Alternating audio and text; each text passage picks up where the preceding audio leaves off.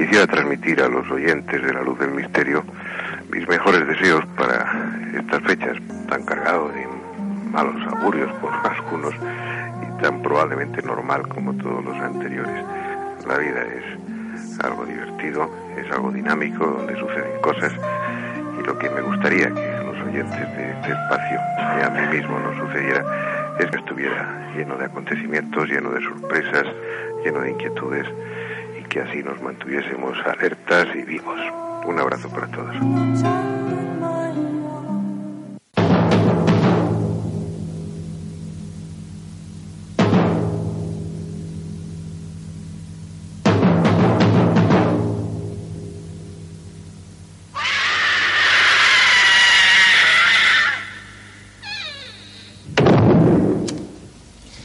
Mm. Buenas noches. Hoy eh, mis errores favoritos cumple un mes ya. Y como, como la película que vamos a ofrecerles es muy conocida, ya que se trata de pesadilla en Elm Street, voy a permitirme robarle eh, comentarios a la película y hacer, hacer unas pocas consideraciones sobre mis terrores favoritos. Primero quiero agradecer la buena acogida que ha tenido el programa, pero atención que el mérito, el mérito no es mío ni muchísimo menos, el mérito es en un 100% del interés que puedan tener las películas. Creo que dije en, varias ocasiones que nadie compra un libro por su prólogo. Y esto que hacemos, pues, es ni, ni más ni menos que una especie de prólogo. Sobre las películas.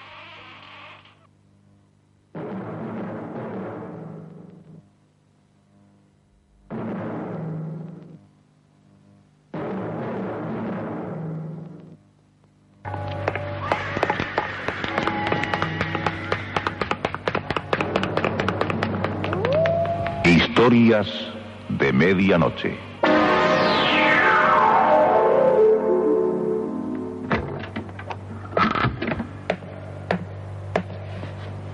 Buenas noches. Adelante, por favor. Nos está esperando Narciso Ibáñez Serrador.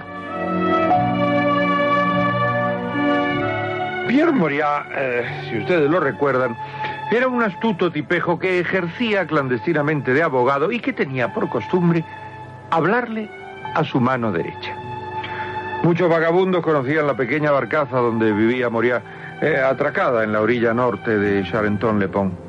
Lo que nadie sospechaba era que Pierre Moriat guardaba en una caja bajo el suelo de su cabina un montón de apretados billetes.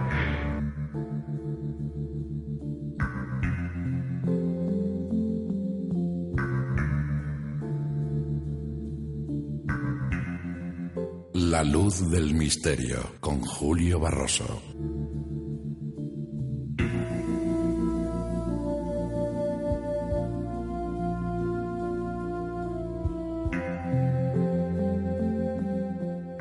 Hola, bienvenidos a la sintonía de la luz del misterio. Bienvenidos a London Radio Wall, emitiendo desde aquí, desde el centro de Londres, desde el centro de Europa, para todo el mundo entero.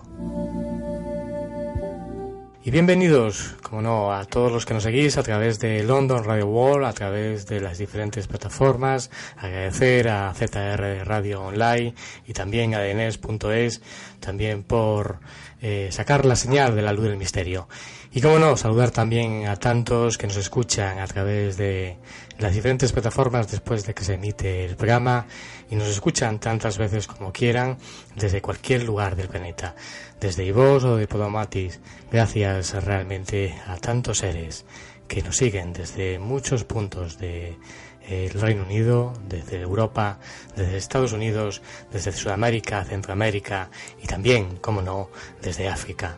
Saludos a todos, porque hoy espero que encuentres lo más cómodo posible. Hoy vamos a hacer un viaje muy, muy especial. Un viaje donde vamos a conocer al gran maestro del terror. Ese maestro que nos hizo soñar. Él ahora pues eh, está recluido en su casa y, y, bueno, alejado de todo este mundanal ruido. Yo tengo eh, he tenido la gran oportunidad de conocerle. Os contaré ahora la historia de cómo llegué a conocer a este gran hombre. La vida me posibilitó, me otorgó, pues, eh, pues esa magia de poder conocer y, tal vez llevarme, como no, yo creo que eso es lo más importante. Eh, lo que lleves en tu backpack, eso es lo que, bueno, realmente va a enriquecer a tu alma. Eso es lo que va a hacer importante y valorar más las pequeñas grandes cosas de la vida.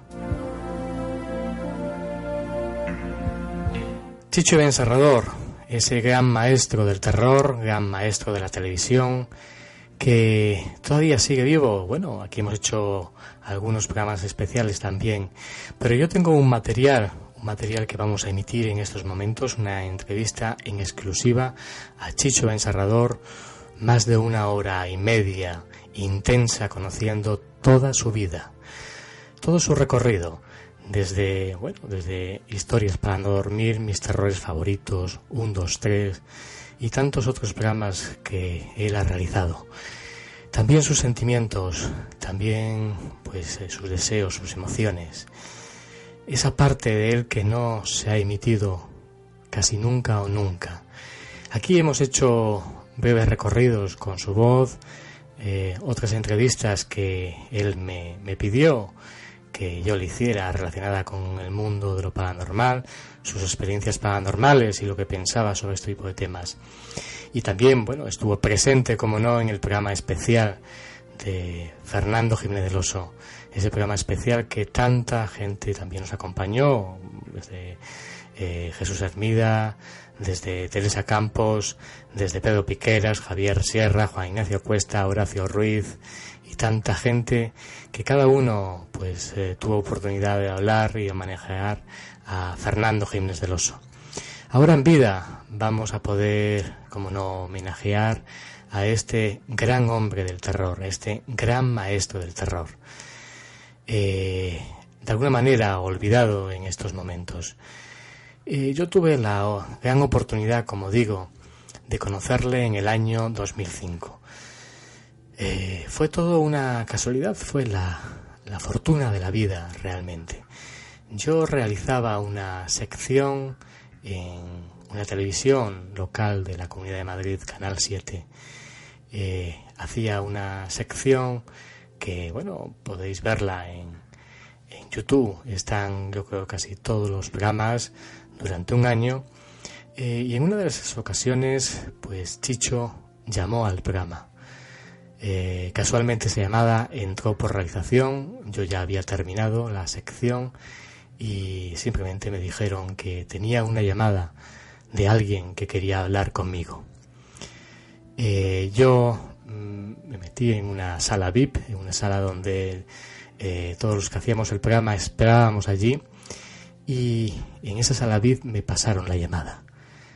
Cuando yo escuché la voz de Chicho Encerrador, para mí fue toda una emoción. Él me invitaba a su casa. Él en Somosagua, en de Alarcón, en Madrid, a visitarle y a hablar sobre este tipo de cuestiones.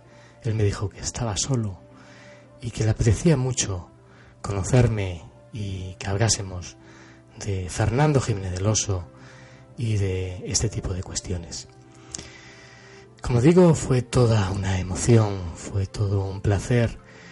Mi primera vez que yo entré en esa casa fue tan especial. Eh, está cuidado por una familia, una pareja, un matrimonio portugués que lleva muchos años con Chicho Encerrador. Chicho estaba en ese instante en la cama, yo quedaba con él, él me pidió que me acercara a la semana siguiente, una tarde, y eh, yo esperé en el salón de la casa. Ese salón estaba repleto de recuerdos, repleto de cosas de televisión española, repleto de emociones. Yo me senté en aquel sofá y esperé la visita. Esperé a que se levantara Chicho, a que lo levantara Rogelio con que era la persona que, bueno, pues cuidaba de Chicho Encerrador, con la mujer de Rogelio, dos personas, dos grandes personas también, que han cuidado durante muchos años de Chicho Encerrador.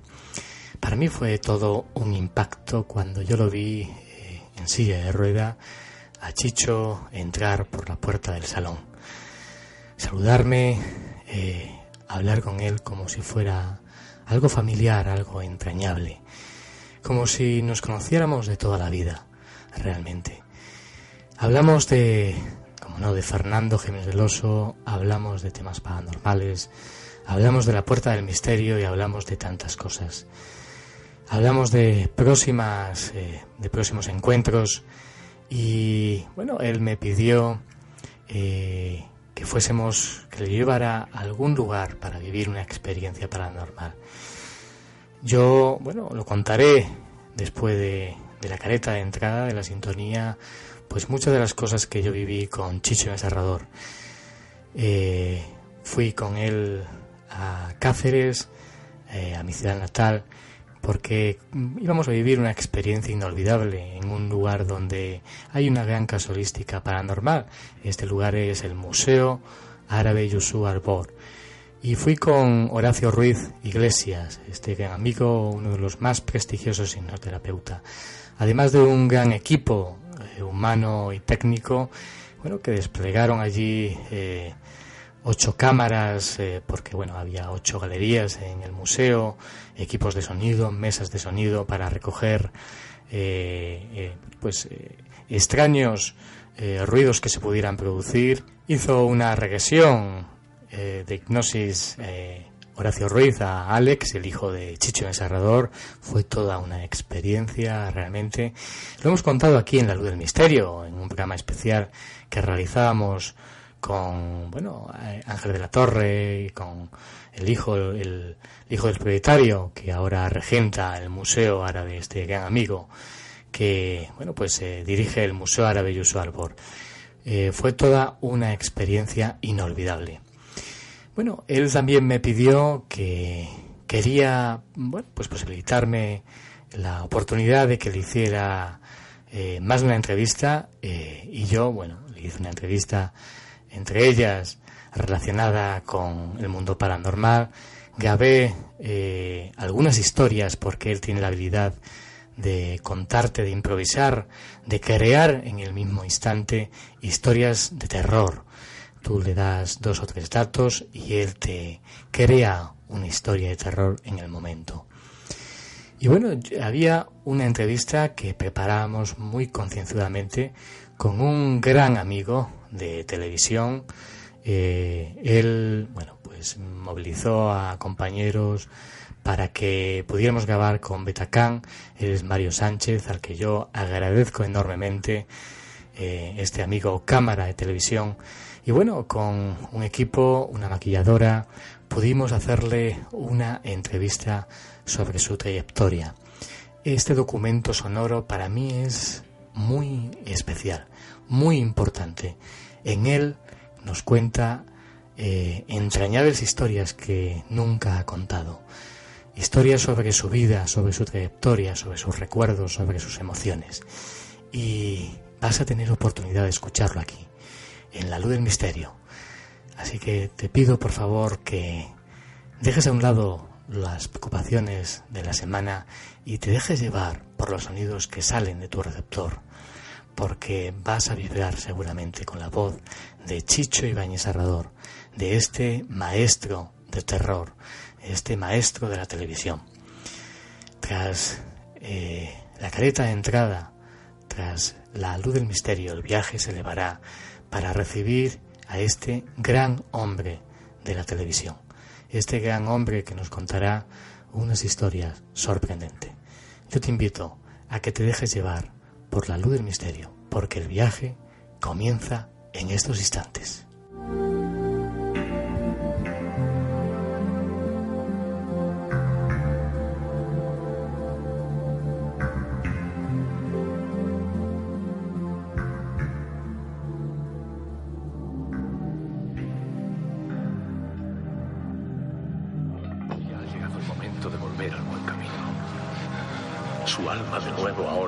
Ya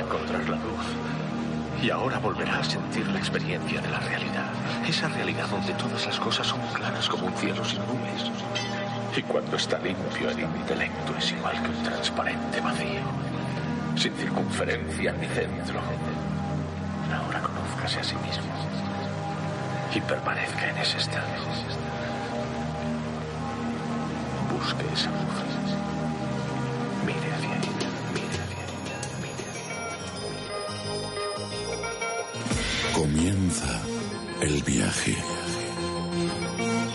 Déjate llevar hacia otros mundos.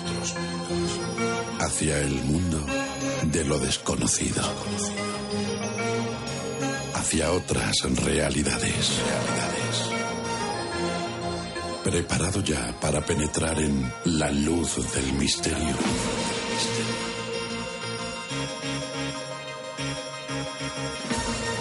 Una idea original dirigida y presentada por Julio Barroso.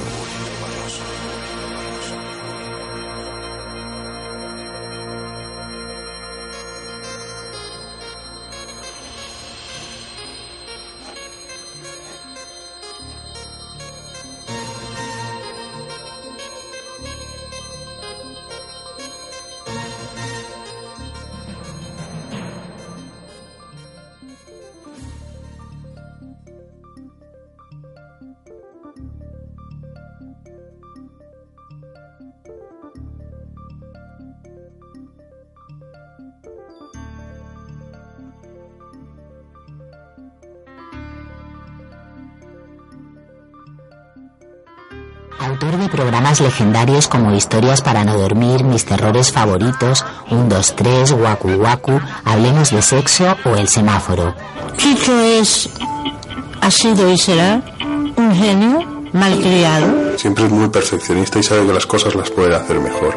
El más eh, cruel, el más exigente, el más terrible, el más ácido de mis críticos soy yo mismo. Director de tan solo dos películas de terror, pero ambas de culto, La Residencia y ¿Quién puede matar a un niño? A los que amamos el cine de terror, yo creo que le debemos eh, muchísimo, sobre todo como maestro, como profesor, eh, como introductor a un género. Con solo dos películas eh, consiguiera eh, el estatus que ha conseguido como director de cine. Realmente eh, todos siempre hemos echado un poco en falta que Chicho no hiciera más películas, porque los dos ejemplos que tiene son extraordinarios. Sobre Chicho hablan hoy, además de sus hijos, muchos de los que han trabajado con él como Mayra Gómez Ken, Pepe Villuela, Silvia Marsó o Manuel Galeana. También directores a los que ha inspirado como Alex de la Iglesia o Juan Antonio Bayona. Es un gran maestro de la televisión, a quien yo quiero como si fuera mi hermano mayor.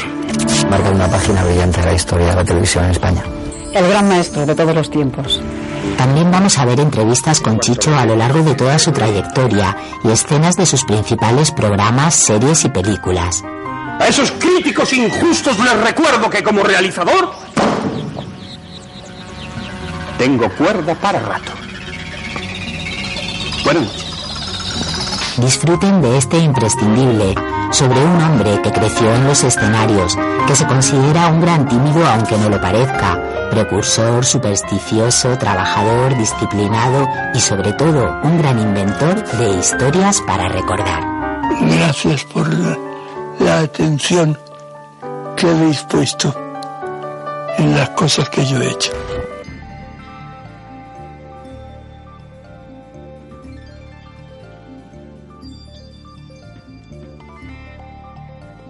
Y hoy en La Luz del Misterio, desde London Radio World, queremos realizar un recuerdo, un recuerdo en vida a este polifacético realizador de televisión. Fue todo un mago de la pequeña pantalla que supo meternos el miedo dentro del cuerpo y que hoy en nuestros días muchos ven en él un maestro de las artes cinematográficas en el género del terror. Su imagen, sentado en un sillón orejero, de piel marrón y fumando un puro, fue durante décadas su sello personal.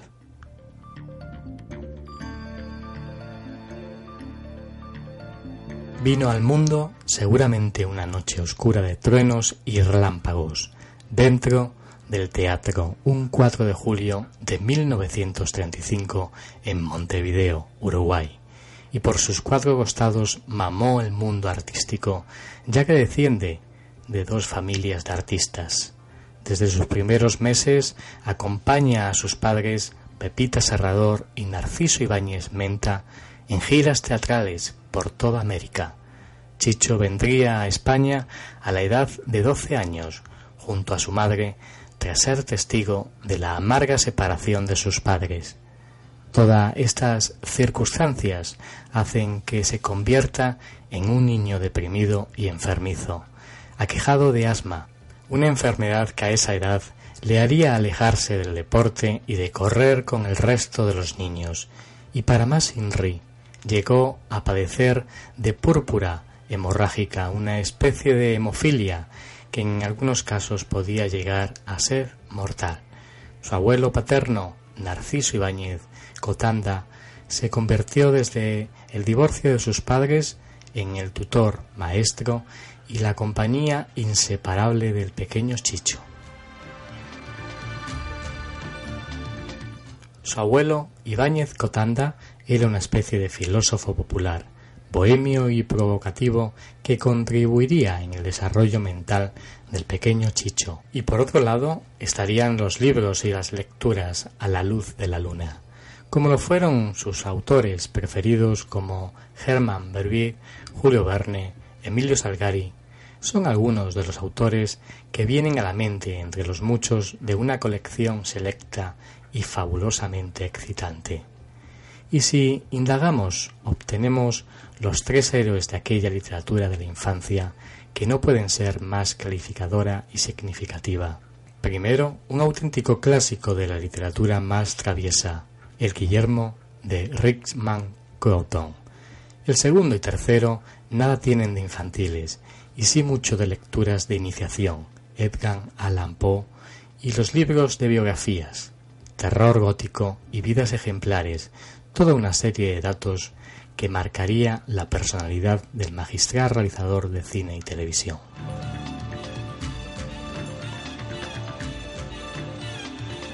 Seguramente los cuentos de Poe robaron en más de una ocasión los sueños de Chicho.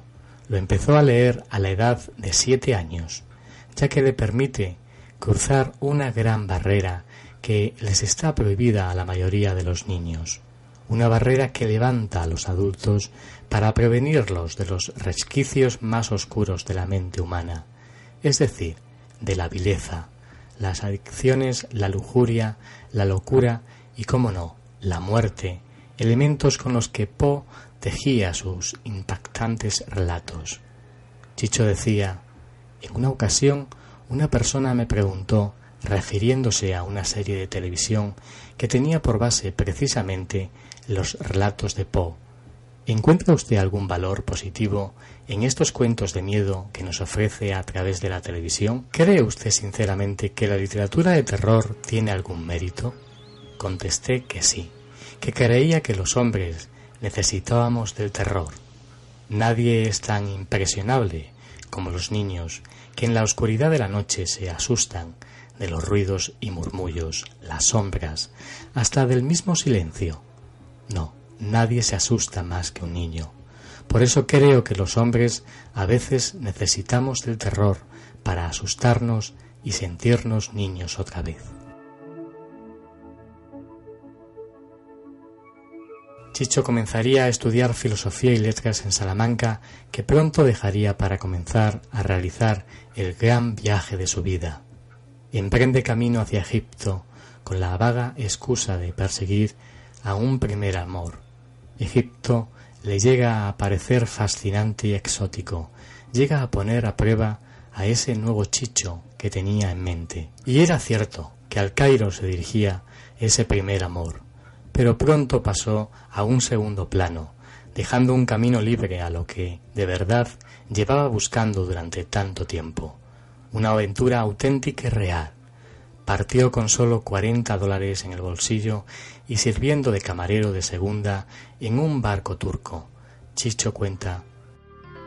Comencé a ganarme la vida como guía para españoles. Para aquel entonces los pocos que viajaban eran casi todos catalanes. Yo me aprendía las guías turísticas de memoria y visitaba por primera vez los sitios como guía el mismo día que los turistas. Esta es la columna de Ramsés III y estaba señalando a Dios sabe qué. Y allí se ganaba la vida a duras penas como guía turístico. Egipto entra en conflicto con Israel, la guerra se le viene encima y Chicho decide sacar partido de esa situación ofreciéndose a la nación, uno de los mejores diarios de Buenos Aires como reportero a pie de batalla. En su primer trabajo como periodista, un trabajo que en la mente de aquel chaval se vio más como una aventura de Salgari que como el peligroso cometido que era en la realidad. Cuenta sobre esto Chicho. Yo no soy muy valiente, pero en las situaciones desesperadas siempre he tenido la impresión de que no iba a sucederme nada. Vi como un bus levantaba a un metro del suelo a un soldado egipcio. Me acerqué, el soldado estaba reventado con todas las tripas fuera, gritando, y entonces, aún hoy, no sé cómo, hoy no podría, pero a aquella edad lo ayudé, lo monté en el sillón de la bicicleta y me puse a empujarla hasta que llegamos a una de las tiendas de la media luna roja, y allí lo dejé. Aquella acción me valió una condecoración que aún guardo. Además de todas estas peripecias, arriesgadas con peligro de muerte, están los trabajos con los que coqueteaba, como con la fotografía. Fueron otros de sus oficios temporales en Tánger como fotógrafo de chicas de calendario además de trabajar como presentador en un club nocturno del Cairo y otras formas. Los viajes serían siempre una máxima en su vida, una ficción que nunca abandonaría. Ha visitado la gran mayoría de países de Europa Oriental y Occidental.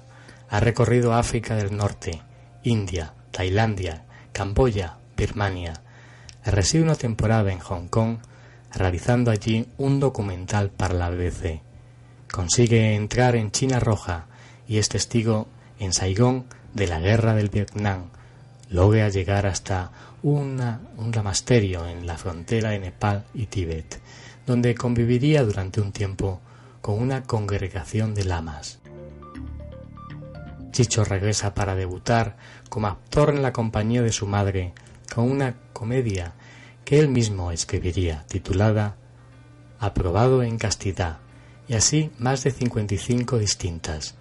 Durante un tiempo, Chicho escribe numerosas novelas radiofónicas y consigue estrenar otra obra mucho más modesta en un teatro independiente de las Islas Canarias titulada Obsesión, su primera comedia original y donde empieza a utilizar el seudónimo de Luis Peñafiel.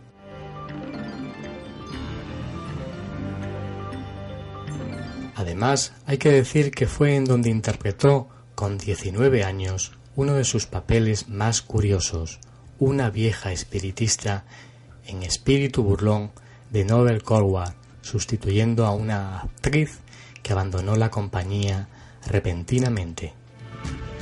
En 1958 llegaría casi de la mano de Chicho la televisión, series como España y su teatro dirigida y adaptada por el mismo sobre texto de Miura, Calderón de la Barca, Lope de Vega, Jardí en Pocela.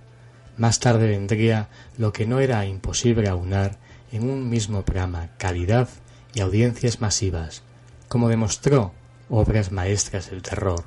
Fue la primera incursión de Chicho y Ben Serrador en la televisión del terror, donde a menudo citará la escuela inglesa como su mayor influencia y si pensamos en referencias como Hitchcock o el Doctor Watermas o la propia Germen o cuentos para mayores que vendrían más tarde, escrita y dirigida por el mismo Chicho y se basaría en autores como O. Henry, entre otros.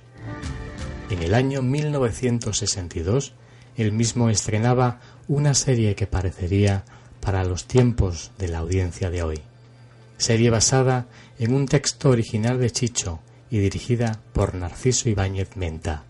Se tituló Los Búhos, en donde se ofrecían imágenes efectistas y sanguinolentas que contaban la historia de un vagabundo interpretado por el mismo Chicho que llega a un pueblo vendiendo dulces a los niños. Poco después, todos los niños empiezan a comportarse de forma siniestra y unas viscosas protuberancias brotan de sus pechos. A pesar de la rápida carrera, no se hace reconocido hasta 1963 con obras maestras del terror. La idea consistió en llevar a la gran pantalla tres relatos de Edgar Allan Poe en forma de película de episodios y aprovechar el tirón entre el público. Luego pondría en marcha la primera serie de ciencia ficción vista en la televisión española, titulada Mañana puede ser verdad. Dejó a los españolitos con televisión con el estremecimiento y sorprendidos. La serie, en horario nocturno de los jueves, mostraba temas relacionados con la ecología, el fin del mundo, temas novedosos para la época, vistos a través de autores como Asimov, Mattenson y el omnipresente y querido Poe. El capítulo de más éxito y crítica, sin duda, los consiguió con Historias para no dormir. Fue El Pacto, adaptación del caso del señor Baderman de Poe, que acababa con un plano corto de un cadáver en descomposición. Hay que decir que en alguna ocasión, cuando los días de la semana no eran suficientes para completar el rodaje y la producción del capítulo, se emitían series como Dimensión desconocida, Thrilling o Rumbo a lo desconocido, The Outer Limit, y que todos tenemos en nuestra mente, en nuestra imaginación, esas sintonías.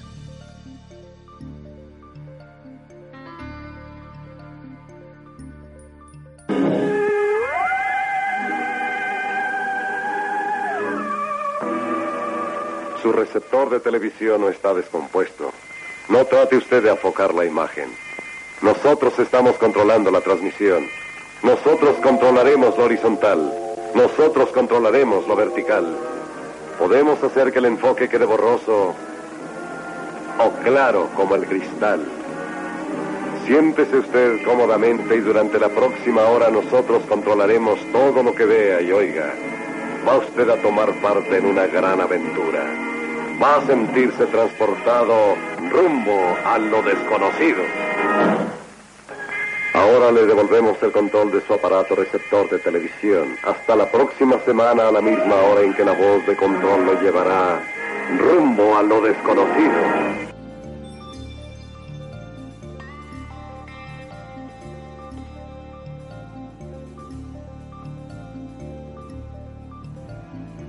Como sabemos, eran ya muy conocidas estas sintonías, estas intro, por los televidentes de la época. Uno de los trabajos más importantes y que a Chicho le gusta recordar es La Residencia, ya que fue todo un fenómeno cinematográfico del año y recaudó cifras que marcaron récord durante bastante tiempo. En ella trabajó la austriaca Lily Palmer, a la que adoraba, además de los británicos John Murder Brown y Mary Mauden. Lo que nadie sabe es que en este rodaje Chicho vivió extrañas experiencias paranormales que jamás había contado públicamente y a mí, como periodista, me las contó por primera vez. Decía, fue en una de las grabaciones con Lily Palmer y un reducido número del equipo. Fuimos testigos en un corto espacio de tiempo de extrañas desapariciones de objetos que se cambiaban de lugar y que en un momento yo me desquicié y en medio de la situación discutí con la actriz se formó la tensión, que fuimos testigos de cómo una silla se elevaba para caer bruscamente, escuchando un tremendo estruendo, con lo que todos quedamos mirándonos atónitos. Julio, tuvimos que parar y descansar.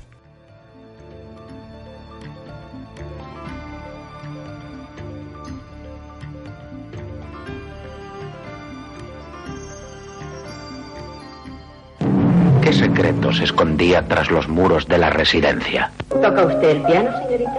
Estudié algo hace tres años y luego lo abandoné. Pero todavía recordará usted el solfeo. Sí, creo que sí.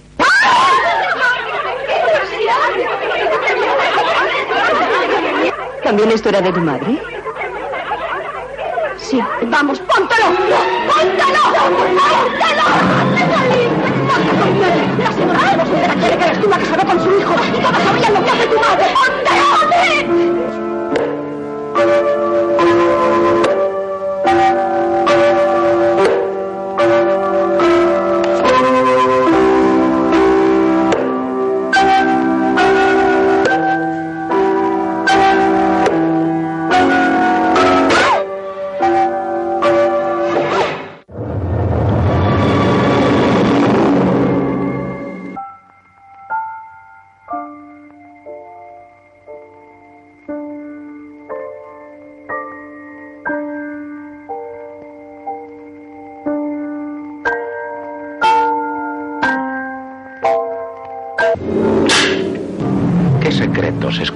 tras los muros de la residencia?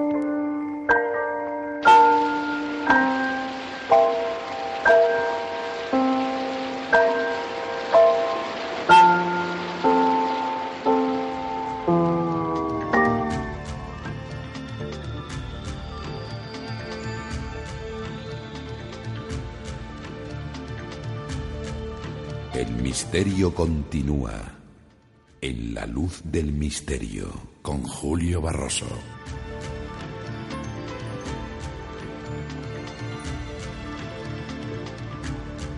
La residencia fue elogiada en el extranjero, donde fue retitulada con el ribombante La Casa del Grito.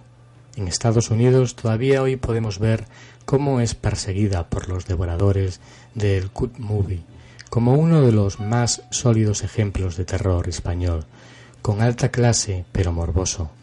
Las noticias y las malas respuestas por parte de la prensa de nuestro país no detuvo a los productores que acudieron a Chicho Ibáñez Serrador con múltiples proyectos y guiones de toda índole. Impacientes, por otro, rompetaquillas, pero algo se interpuso en el camino del realizador. Un auténtico y verdadero monstruo de programa que atrapó durante muchos años al director entre sus garras, más de 15 años. Con todos ustedes, el 1, 2, 3, responda otra vez.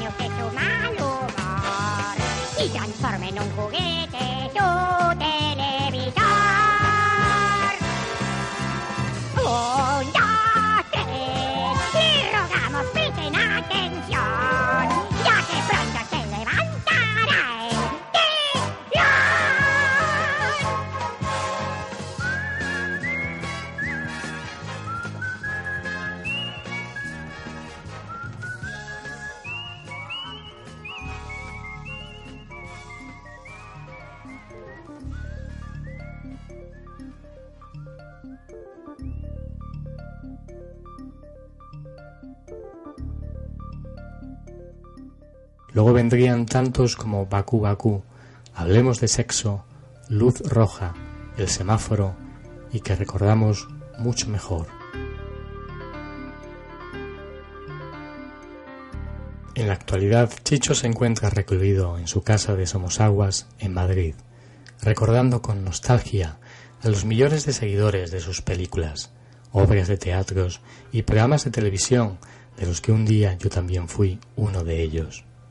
Ahora la vida me ha dado la gran oportunidad en estos últimos años de compartir más de una comida, un viaje, un desayuno y vivir magistrales enseñanzas y anécdotas de este gran realizador, de este gran hombre que ha compartido sobre todo su amistad conmigo. Pero sigamos con la figura de uno de los hombres más creativos de la televisión con el que he tenido el privilegio, como digo, compartir conversaciones recordando trabajos televisivos, recordando a Fernando Jiménez del Oso. Chicho me contó que la primera vez que tuvo contacto con un joven Jiménez del Oso fue en 1968. Le escribió una carta de admiración a Chicho. Me la mostró dicha carta que se encontraba encuadrada en un marco, cuidada como en oro en paño, como sólo se cuidan los regalos de alguien que has querido y no olvidas. Y una de sus caras tenía un magnífico dibujo minimalista de un cementerio y una posada, realizados por el doctor que tanta destreza tenía para ello.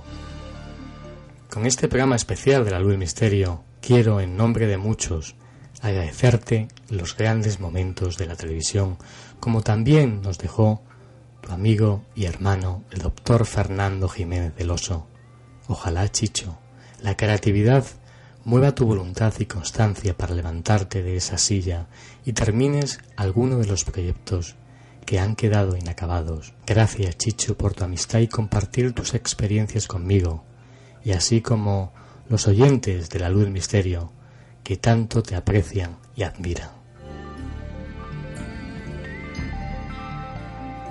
Para Chicho Iván Serrador siempre ha estado perseguido por lo insólito. Él se declara abiertamente creyente y apasionado del mundo paranormal y la parapsicología en general. Un hombre hecho a sí mismo con un temperamento firme y una imagen que en la actualidad recuerda a la figura de Dios. Sus creencias espirituales le llevan a un plano más global, en diferencia a lo que ha mostrado y muestran las perturbadoras religiones que pueblan el planeta respecto a la figura del Creador. Si le pregunto sobre su opinión en relación a la ufología y a la realidad de los ovnis en particular, no duda ni un momento su respuesta, ya que él ha sido testigo, como sabemos los oyentes de la luz del misterio, aquí lo hemos contado y lo hemos escuchado, de su voz, del avistamiento de un platillo volante mientras circulaba por una carretera solitaria de la provincia de Barcelona en el año 1971. El avistamiento, detectado por los radares del aeropuerto del Prat, fue recogido incluso por el diario ABC. La velocidad de sus desplazamientos, como él decía, el miedo y el deseo de verlo mejor me hicieron sacar del maletero una escopeta con una mira telescópica.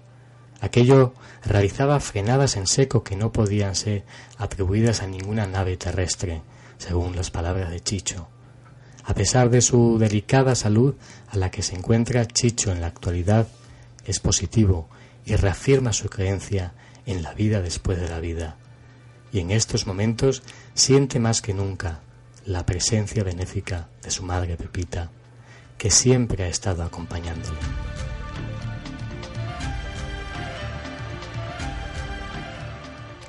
Casi todos hemos oído hablar de los fenómenos paranormales que tienen lugar en la Casa de la Muerte, en la mal llamada Casa de la Muerte, el Museo Árabe Yusú Arbor de la ciudad de Cáceres, como sí se ha dado en denominar durante tiempos atrás en la ciudad extremeña de Cáceres, en el mismo corazón de la parte antigua, en una construcción datada en el siglo XII, aunque se tiene certeza.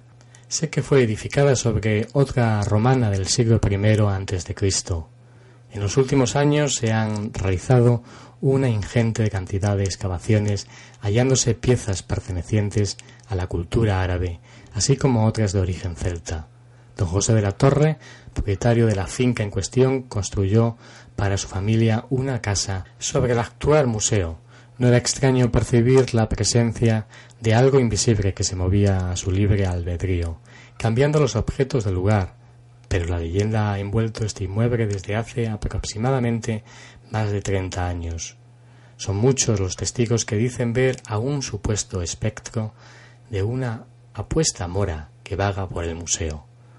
A principio del pasado año yo le comenté a Chicho de este lugar del que ya había escuchado hablar de tan peculiar leyenda y hasta allí nos fuimos a comprobar los fenómenos que se viven en aquel lugar. Y los acontecimientos podrían haber sido el guion de uno de los capítulos de Historias para no dormir. Chicho y yo nos acercábamos a la ciudad mágica de Cáceres acompañados del amigo Horacio Ruiz, hipnoterapeuta, y de un equipo de doce personas coordinadas por los investigadores José Luis Tajada y Fernando Rosidio, además de un número ingente de aparatos, mesas de sonido, más de 15 micrófonos, 500 metros de cables y ocho cámaras de televisión, todo ello capitaneado por el magistral realizador de televisión que es Chicho Ibáñez Serrador. Nos colocamos en el Museo Árabe desde las seis de la tarde, instalando en cada galería el número de aparatos, cámaras y micrófonos precisos para captar cualquier movimiento desconocido, tal vez realizado desde el otro lado. A partir de las tres y media de la mañana empezaron a constatarse hechos extraños, sonidos, voces y mensajes que impregnaban la mesa de sonido provenientes de distintas galerías donde no se encontraba nadie. A través de las cámaras se observaban terroríficas y misteriosas imágenes, en donde una de las velas situadas en la octava galería se encendía de forma desconocida e inusual. Como de una película de terror, íbamos constatando en nuestras carnes cómo la temperatura llegaba incluso hasta dos y tres grados bajo cero en el interior del museo a medida que la noche se prolongaba, lo que se llamaba termogénesis, fenómeno de variación brusca de la temperatura algo muy común en todo este tipo de casas encantadas. Toda la noche era un vaivén de fenómenos extraños que cada uno de los doce íbamos sintiendo, una experiencia de hipnosis de la que fuimos testigos en la séptima galería del museo, llevada a cabo por el magistral hipnoterapeuta Horacio Ruiz, miembro del equipo de investigación del desaparecido doctor Fernando Jiménez del Oso. El hijo de Chicho, Alejandro, se prestó a esta experiencia y bajo los efectos alterados de conciencia pudo observar en un momento determinado, provocada por la hipnosis, cómo una mujer que no era del equipo atravesaba una cortina de la galería del museo. Toda una noche llena de hechos asombrosos, donde lo que sí nos quedó claro a cada uno de nosotros fue que aquel lugar sobrepasaba a la razón y que tal vez sea el Museo Árabe Yusu Albor una puerta hacia el otro lado, abierta por el insigne Chicho Encerrador.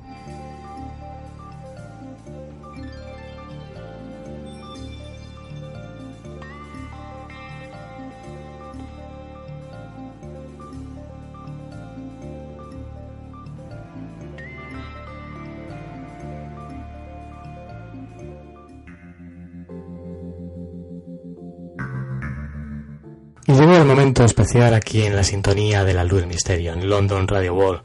Ese momento esperado para escuchar al propio Chicho Ibáñez Serrador. Él nos hablará durante más de una hora y media de su vida, de muchas cuestiones que yo le pregunto.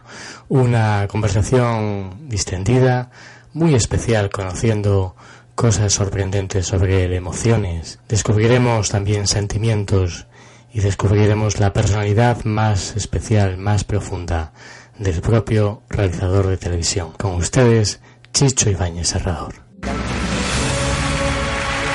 todos ustedes, Chicho Ibáñez Serrador.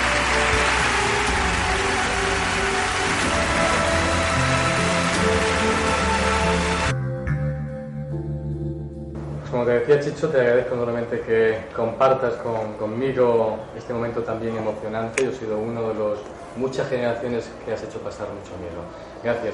Y en primer lugar, me imagino que me permites, porque tengo que hacerlo ante los espectadores, pedirte tutearte, porque bueno, hemos pasado Ah, mucho tiempo. Qué tontería, por supuesto. Sí, yo creo que sí. Te- tengo que pedir permiso antes. Sí, sí, sí, a sí.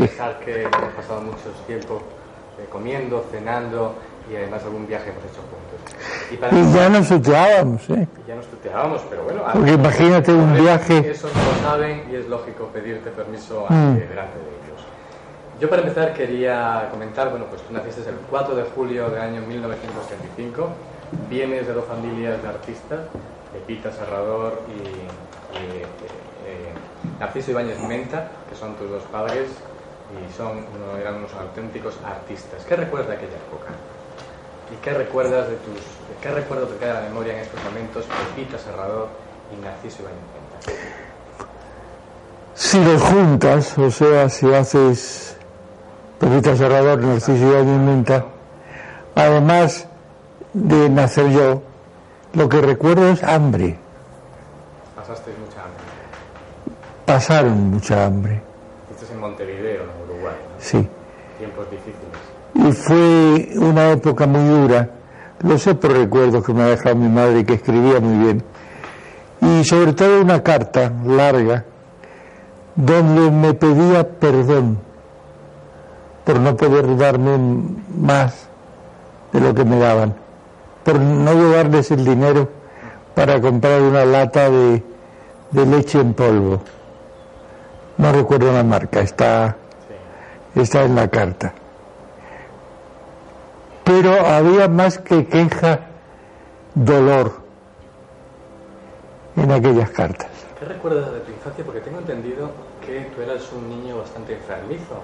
Eh, tenías una, además de asma, una especie de enfermedad que luego pues eh, se fue, que era una enfermedad relacionada con la hemofilia. ¿no? Sí, que púrpura hemorrágica. Exactamente. ¿Qué recuerdas de...? Pues eh, es una enfermedad que, que hizo de mí un niño triste, porque la púrpura hemorrágica hace que, que la piel, los vasos,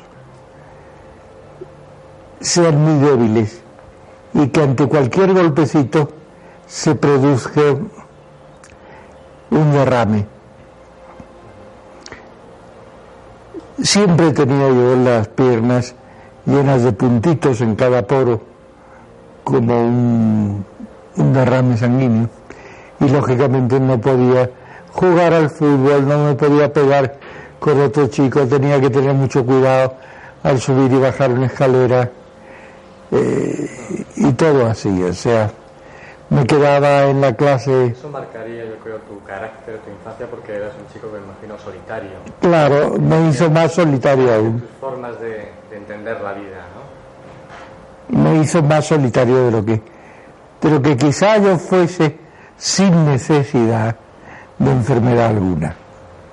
Bueno, eso se disuelve con el tiempo, desaparece esa enfermedad y que el año 1947 te vienes a España con tu madre Pepita Serrador Sí, para vivir eh, de, y ser criado, como tú bien dices, en tiempos difíciles dentro del teatro, ¿no? Porque tú vives Ah, sí, sí, sí, del sí. teatro. sí, por supuesto. ¿Qué recuerdos, eh, qué anécdotas eh, tienes de esos momentos dentro del teatro, tú siendo un niño? Pues que yo no sabía eh, ser ni estar sin hacer nada, cosa que me ocurre hoy en día. Entonces, ya desde muy niño, te estoy hablando de los 11, 12 años, yo me buscaba la vida ayudando a las taquilleras, ayudando a los acomodadores, llevando la linterna y quedándome con las propinas, por supuesto, porque yo era tímido, era débil, pero no era tonto. Eh, y muchas pequeñas funciones a las que me autorizaba mi madre. Recoger las tachuelas con las que se armaban los decorados y sobre todo tocar el piano. Tocabas el piano. Sí, porque en todos los teatros había piano. Entonces eh, yo me sentaba al piano y tocaba, tocaba, tocaba horrorosamente mal, pero tocaba. Los espectadores no saben que incluso a los siete años tú ya leías a Edgar Allan Poe. Es cierto, ¿no? Tengo esa referencia Sí. biográfica tuya. No sé si antes, Antes incluso. sí, en cuanto aprendí a leer. Eh, además, parece ser que hay una persona que te marcó en ese, en ese trámite de la infancia, que era Francisco Ibáñez Contanda. Además, se le definió pues, como una especie de filósofo popular bohemio y probativo. Dicen que a lo mejor sacaste tú el carácter de, de tu abuelo. Muy parecido, sí. Él te marcó realmente en ese momento, Él me enseñó muchas cosas. porque él fue un poco tu protector, en una época ya que se divorciaron tus padres. ¿no? Sí, sí, sí. Él casi se encargó de mí. Era quien me sacaba de paseo, ¿eh? El tiempo lo pasabas realmente con tu abuelo, más que con tu Sí, sí, él me venía a buscar madre. después de comer a mediodía y nos íbamos por ahí a, a patear la ciudad. Luego recalas en Salamanca para estudiar bachillerato, ¿no? Sí. ¿Qué recuerdas de esa época estudiantil universitaria en Salamanca? Pues mira, recuerdo una chica, no una estudiante, no, no, no, una vedette de un de un café para estudiantes, que esa chica bailaba y cantaba. Estaba muy buena, eh, mórbida y regordeta, no sé cómo se llamaba, pero me marcó, eh, fue el rayo de Damasco para otro tipo de cosas que ya imaginarás. O sea, eh, como esa tienen que ser. Yo no sé si unirlo, porque tú luego tienes que pedirle permiso a Pepita, ya que hablas de amores, eh, de bellezonas, tú parece ser que sigues a tu primer amor hasta el Cairo, no sé si es cierto esto. Sí. Te enrolas allí para... No, mi primer amor no. La primera persona de la cual yo creí estar muy enamorado. Hay que creer por lo menos que se está muy enamorado para coger un barco e irse hasta Egipto. Ese barco, no sé si era un barco turco, un mercantil turco. Un barco turco de pasajeros, Si trabajaste, te fuiste de, de, de carabinero, ¿no? De, de camarero. Ah, de cam- sí, trabajaste como camarero, pero ¿realmente ibas legalmente en ese barco? Sí. Pues legal. Tenía entendido que te metiste, te introdujiste en el barco de forma de escanje. No, no. Me metí en ese barco con 60 dólares, que era casi un suicidio, no por el barco en sí, sino por lo que significaba. Pero fue toda una aventura, según he leído algunas biografías. que Sí, sí. Aquella experiencia en aquel barco turco Sí. fue toda una odisea. Pero era un magnífico camarero. ¿eh? En el Cairo, eh, has llegado cuando perseguías eh, este amor, que no sé si podrías decir o definir cómo era ese amor por el cual te embarcaste. Pues es difícil adivinarlo. Parecida a esa chica que bailaba en Salamanca. Regordeta, eh, simpática. Se llamaba Magdalena Alemar. ¿Qué hacía? ¿Era artista también? Era hija de un cónsul, creo, egipcio. Ella era mallorquina, la conocí en Mallorca. Una familia espléndida, encantadora, su madre, ella. Estuve pasando unos pocos días en el Cairo y luego comencé la auténtica razón por la cual yo fui al Cairo, que no fue por una chica, sino por ver las pirámides. Esto me di cuenta después, pero era más bonito, más romántico el decir que era por el amor. Allí has hecho cosas sorprendentes, muy curiosas, entre ellas presentar espectáculos nocturnos en un club. Sí, claro, había que hacer cualquier cosa ¿Cómo eran esas presentaciones? horribles en francés, contando chistes verdes mal traducidos. Sí, era, era, tenía que ser muy curioso y sorprendente verte con cuántos años, veintitantos años, incluso más joven, 18. 18 añitos, presentando en un club nocturno del Cairo espectáculos que se... Con un magnífico smoking, que es uh, el, el otro traje que yo me llevé de España. Has hecho incluso hasta de fotógrafo, no sé si esto fue en el Cairo o en Saigón, para eh, mm, fotografiar a mujeres de calendario. En Tánger. En Tánger, exactamente, en Tánger. Bueno, además, no lo he llegado a mirar, pero en Tánger. ¿Qué, cómo, fue, ¿Cómo te metiste, te enrolaste a fotografiar a mujeres? Me imagino que te, te encantaría. Sí, Que eran mujeres para calendarios, eh, para publicar calendarios. no, eran muchachas muy guapas, pero que se dejaban fotografiar en bikini. O en, en monokini, ¿se llama monokini? Sí, que parece una- es un top de. No, ese es el triquini. Sabes tú más que Eh, no, que yo me hice amigo de una persona a la cual le debo muchísimo el saber de fotografía y luego fotografía, ¿no? ¿Cómo? Mucho mucho eh, Alcaine Alcaine es hoy en día uno de los mejores directores de fotografía de cine con los que cuenta España pues en aquella época Alcaine era el hijo del dueño de un- una pequeña tienda de fotografía al lado de la playa de Tánger. ¿Qué más cosas curiosas que a lo mejor no conozcamos y no aparezcan en tus biografías has hecho en estos lugares? ¿Has tenido oportunidad o por desgracia para ganarte la vida en aquellos momentos? No, por desgracia no. ¿O por ganarte la vida? No, porque en aquella época, a los 17, 18, 19 años, uno no siente lo humillante de no tener un muro. Hoy sí lo sentiríamos. Entonces, todo es como una extraña y magnífica aventura. Sobre todo en la época que es una época juvenil, una época... Claro. Todavía no estamos entrando en, en edad para, para pensar ese tipo de cosas. No, ni en edad para pensar, ni en edad para barruntar que somos un fracaso. Porque al no poder juntar 20 duros, hoy es un fracasado. Sí, ciertamente que sí. Ese tipo de gente que supervive y que lucha Sí, realmente sí, sí, es, sí. es admirable realmente.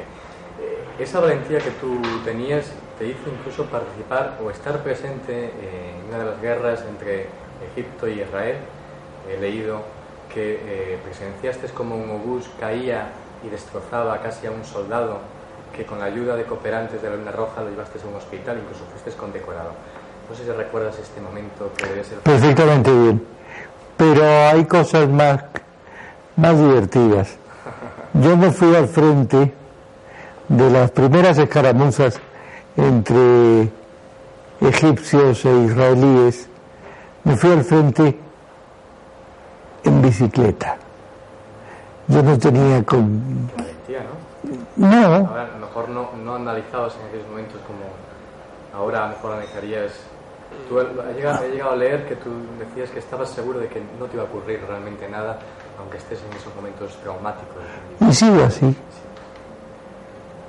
Cuando estoy dentro de una situación de auténtico peligro, es como si dentro de mí una voz extraña me dijese con todo su peso, no te va a pasar nada. Y me quedo tranquilo porque no me va a pasar nada. Ya lo he probado, no lo he probado, se ha dado dos o tres veces a lo largo de mi vida ese momento en que me puede pasar algo y de repente estoy seguro de que no me va a pasar nada.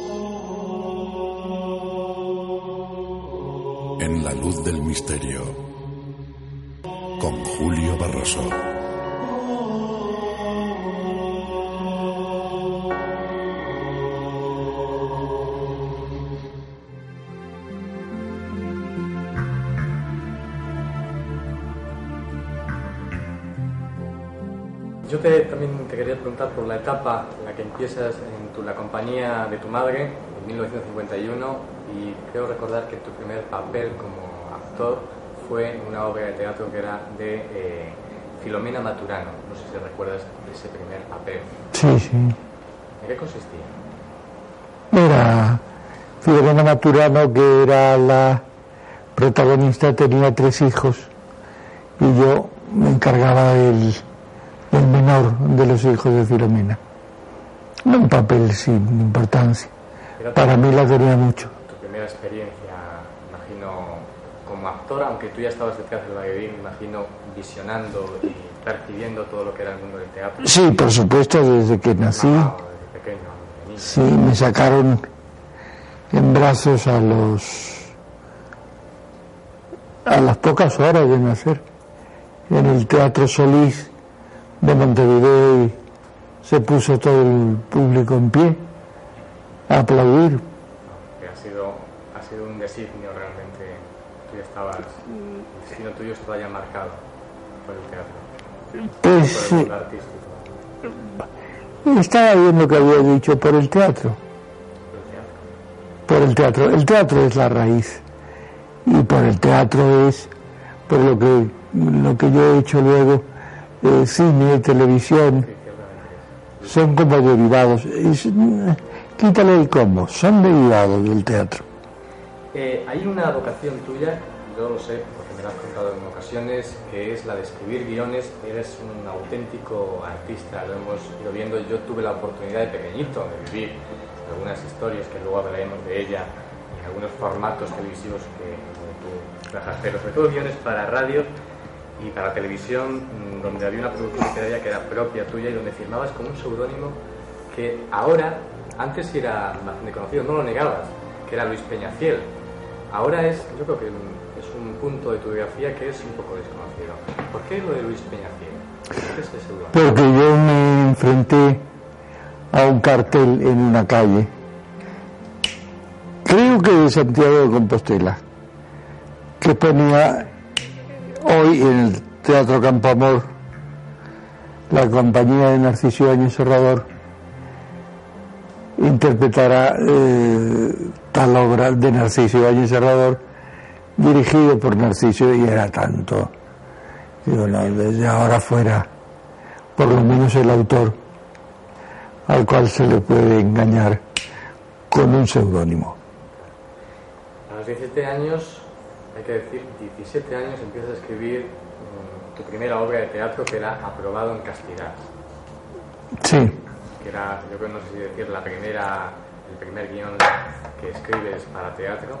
Sí. Que hace unos añitos creo que lo volviste a presentar. Sí, sí, sí. A los 18 años diriges tu primera obra teatral en Barcelona, una obra además que era de Cristal de Tennessee Williams, Ujú. y que además eh, he leído que fuiste a pedirle los derechos de autor directamente a Tennessee Williams, vino a Barcelona, compartió contigo y con tu familia un tiempo, ¿no? Estuve viviendo en casa. Viviendo, qué cosa más curiosa, ¿no? Todo lo que te has, eh, has querido hacer lo has hecho realidad, no te has parado en vano, ¿no? Sí, pero estas cosas. A mí me, me dijeron en una ocasión eh, en la radio que a lo mejor yo quería explorarlo realmente a ti. No sé si te sientes un privilegiado de los dioses. Yo te conozco de algunos de algún tiempo, yo creo que sí. Te sientes un privilegiado de los dioses. No, siento que tengo suerte. Un privilegiado de los dioses analiza la sonoridad de la frase. Escuché, yo creo que Es demasiado. Pero es un tipo con suerte, sí. Sí. porque tiene claro lo que quiere realmente.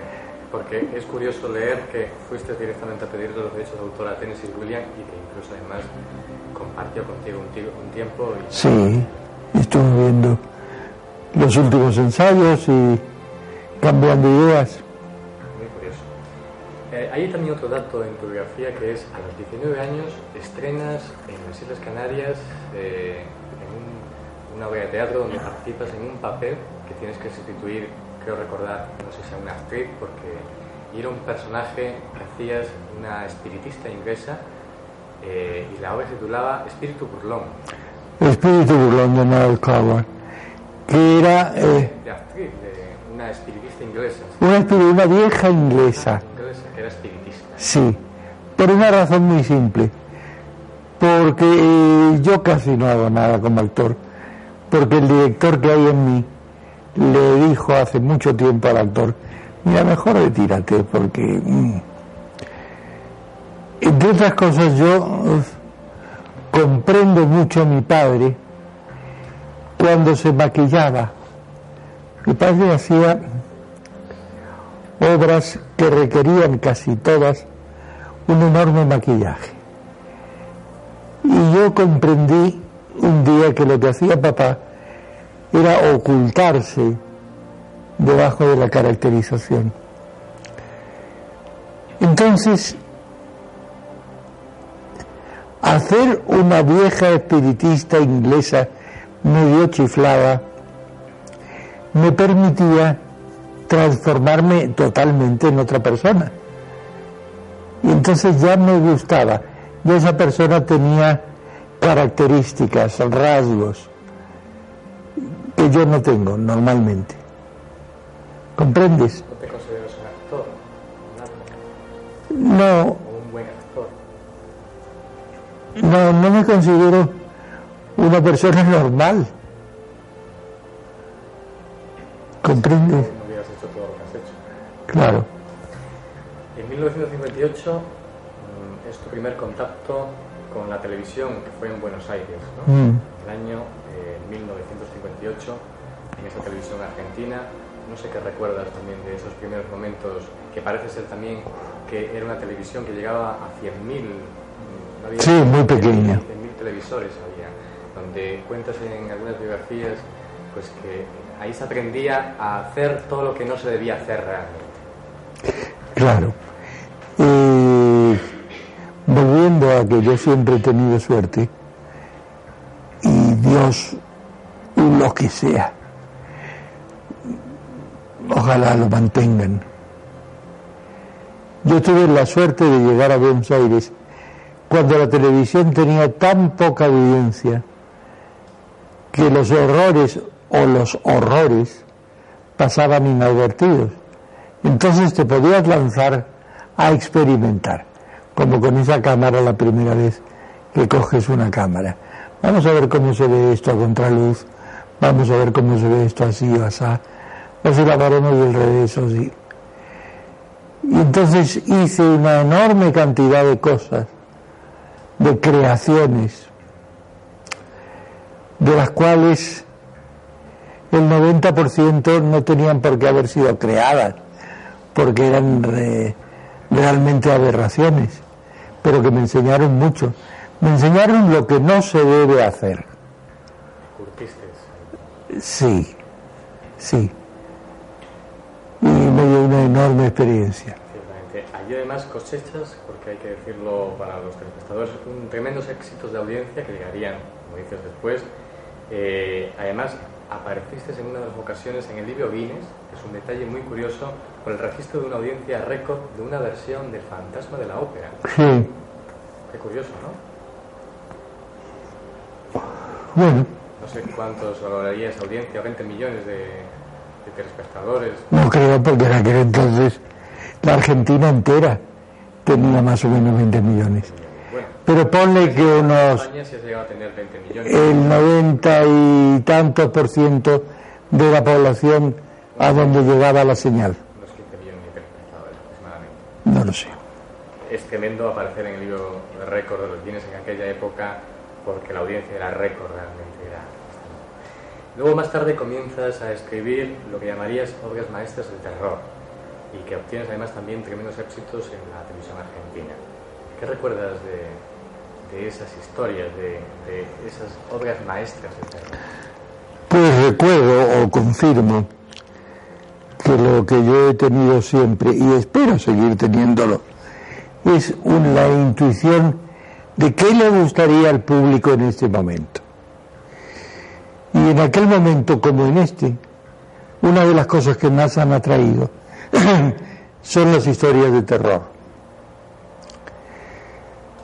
Pues porque, porque hay poco. Buenas, muy pocas. Muy pocas. Es muy fácil eh, ponerle tres puntos en las cimas de una historia, dando sustos. O sea, abres una puerta y te encuentras a un muerto. Entonces eso lo subrayas con un golpe musical muy fuerte y de alguna manera no es que asustes, pero por lo menos logras que el, que el público tenga un respingo. Pero la historia entera, eso es dificilísimo. Yo he que se te ha dado a catalogar que eres un auténtico visionario de la, de la televisión del público. No sé cómo lo haces. Muchos directores de televisión, en televisión española, te pedían consejos realmente para saber por dónde cautivar, cómo cautivar a la, a la audiencia. Yo no sé cómo lo, cómo lo hacías o cómo lo haces, cómo tener esa visión general de, de la audiencia para poder llegar a ella. Con muchos productos llegaste a ella Sí. incluso ahora, en estos tiempos que corren, tan difíciles para la comunicación, que está tan segmentada la- la- el, el público. Sí, pero lo mejor tú no te consideras ese visionario con esa capacidad mental. No. Yo creo que sí. Yo, yo sí creo que lo eres. Como Bueno, otros pues, muchas gracias. que han hecho, que eh, valoran mucho, y bueno, los que te pedían seguramente consejo como directivos, yo creo que, no sé cómo lo haces, no sé si tú, tú mismo lo sabes, cómo es capaz de catalogar o ver este producto con estos No, no lo sé. cosas va a tener éxito, es lo que quiere de Pero yo pongo la tele, que la veo mucho, y sí sé a los 10 minutos o menos que ese programa está aburriendo, o está interesando, o está fascinando, está ob- obteniendo un gran éxito. Eso sí lo sé. Y eso sigue en vigencia. Sí, es que hay que tener un olfato también especial. Sí, tal vez. Volvemos a tu trayectoria y hay que decir que regresas a España después de la televisión argentina porque, bueno, te permite la censura estrenar una, la obra de teatro la que escribiste aprobado en castidad, a pesar que eh, le cambiaron el título y sería aprobado en inocencia. Así es. ¿Cómo fue esa, esa vuelta a España con esa obra? Pues principalmente porque autorizaron esa obra. Mi madre había tenido un enorme éxito en la Argentina. Pero eso podría haber sido un pretexto a lo mejor para volver a España, ¿no? Porque tú querías volver a España, yo creo. Y mi madre, los dos. Y era muy fácil. Si tuvo un éxito tan grande en Argentina, vamos a probarla en España. Vamos a España un par de meses o tres, si va el público al teatro, y esos tres meses se han convertido en casi 40 años.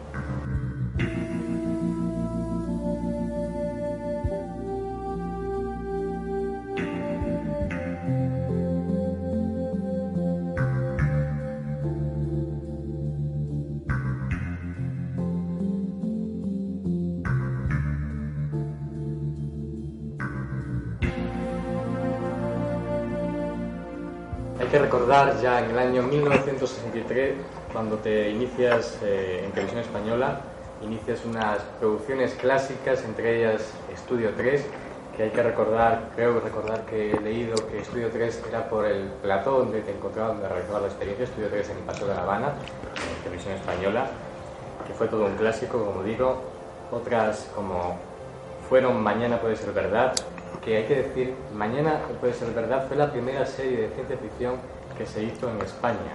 Había tremendas historias que no sé si he leído bien, que estaban inspiradas en Julio Verne y Asimov y otros, ¿no? Sí. También tuyas propias. Una eh, primera experiencia de ciencia ficción, ¿cómo crees que se vivió? ¿Cómo lo analizarías? Pues con mucho interés porque no había ciencia ficción ni hay.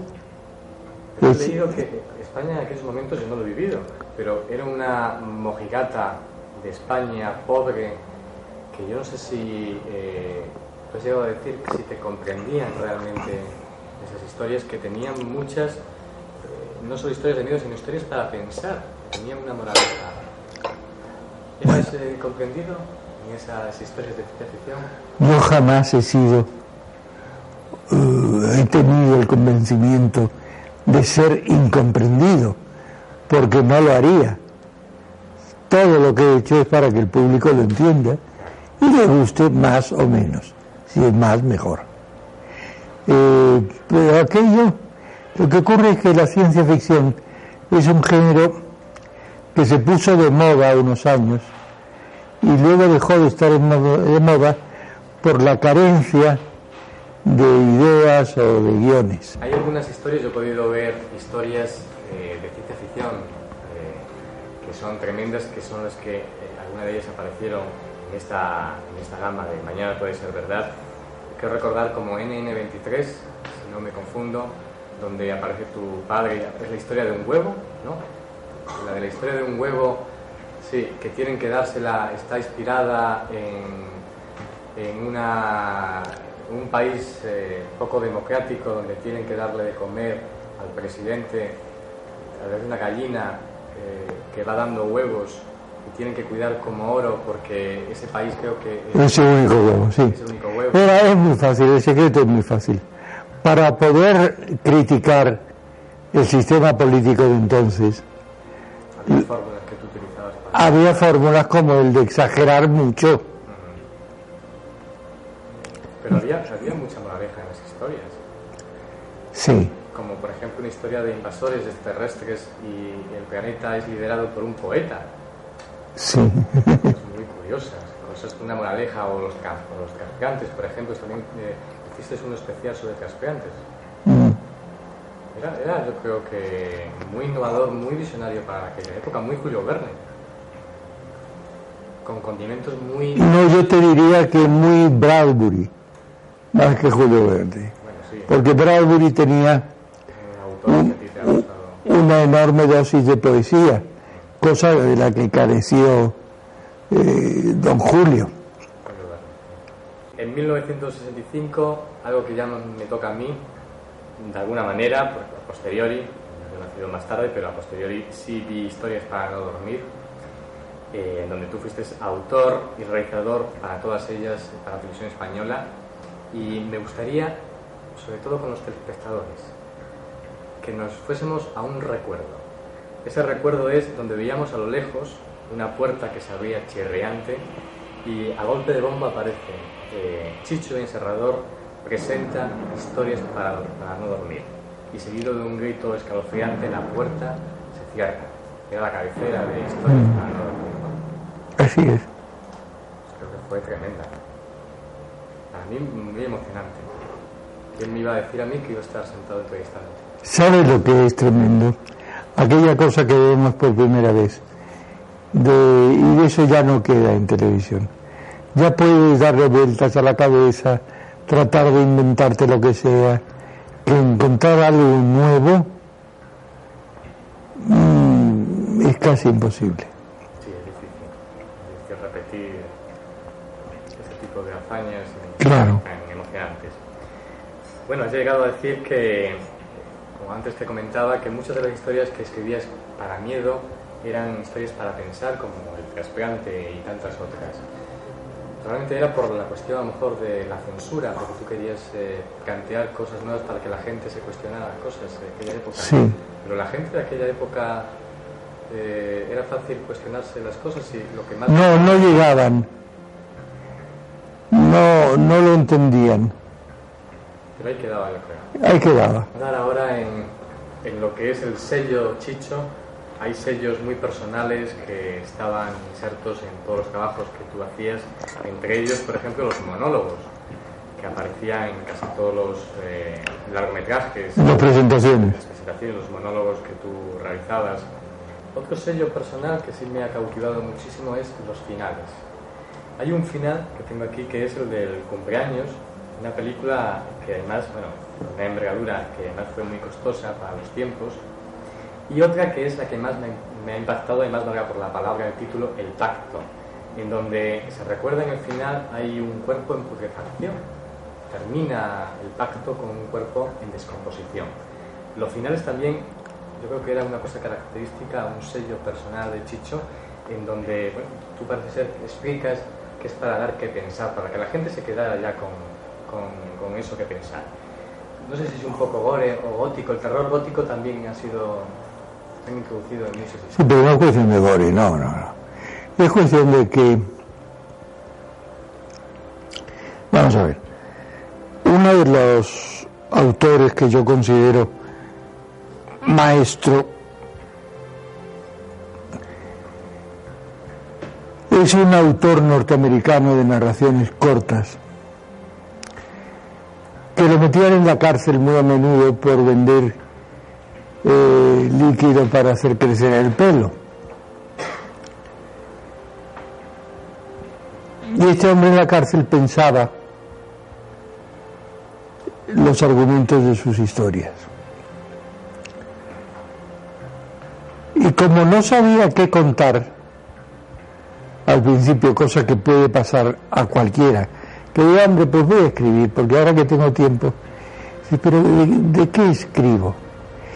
Y entonces descubrió que escribiendo sobre algo en concreto, y sobre todo teniendo planificado cuál sería el final, podía componer una historia. De ahí mis, mis finales. Este señor se llamó, aunque era seudónimo, O. Henry. Quizás hayas visto una película eh, basada en cuatro historias de él. La del matrimonio, que para celebrar el Día de Reyes se quieren regalar el uno una cosa y el otro otra, y no sabiendo que ella se corta el pelo y lo vende, y él vende un reloj de oro. Ella le compra con el dinero una leontina y él unas peines, unas peinetas, que sin pelo y sin reloj no valen nada. Entonces, ese es O. Henry. Hay que ir al final. Yo te voy a hacer aquí, ya que tú, tú has, y tu equipo ha sido tan amable de pasarse aquí tanto tiempo. Te voy a hacer una pruebecita que no tiene truco, ¿eh? No es que hayamos parado. Eh, de- nómbrame, que aquí hay muchos, un objeto cualquiera y yo te hago una historia. Un objeto. El primero que yo vi en esta casa era Fui yo, bueno, como objeto gordo. carta de Fernando Jiménez Una carta. Una carta de Fernando Jiménez de los efectivamente.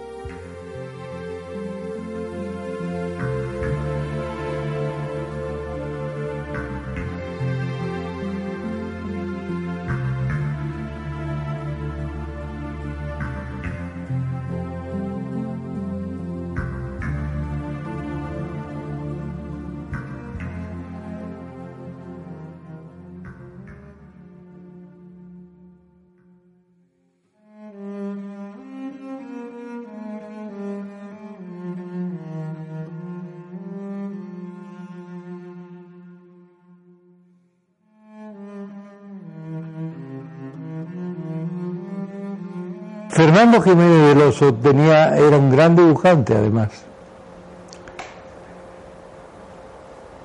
Yo lo quise mucho, fuimos grandes amigos. Y esa carta era tan bonito el sobre, tan extraño, tan barroco, tan colorista. Era como la entrada a un sepulcro y la puerta ponía Narciso del Encerrador y mi dirección.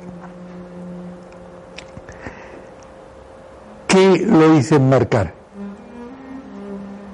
Llevé la carta a una marquería, le pusieron un cristalito, un papel de fondo, que recuerdo estuvimos discutiendo si era mejor verde oscuro o negro. Y me dijo el de la marquería, mire, déjeme a mi, déjelo a mi gusto. Bueno, días después pasé por la marquería y dice, ya se lo tengo. Sí, sí. Y me saca el cuadrito, que es el que está colgado en el despacho de aquí. Y entonces le digo, pues sí, le ha quedado muy bien, pero claro, hay un problema. ¿Cómo lo abro? ¿Cómo que cómo lo abre? Sí, porque yo aún he sido tan tonto que recibí la carta, se la traje y no la he abierto. Ah, bueno, eso no tiene importancia. Deshacemos, no, no, no, no lo deshaga, que es una pena. ¿Y si luego no queda bien? Bueno, como usted quiera, pero si le quitamos unos clavitos, yo le vuelvo a poner la tapa, pues no, no, no, no. No, que así está perfecto. Y tanto a Fernando como a mí siempre nos han gustado las cosas perfectas.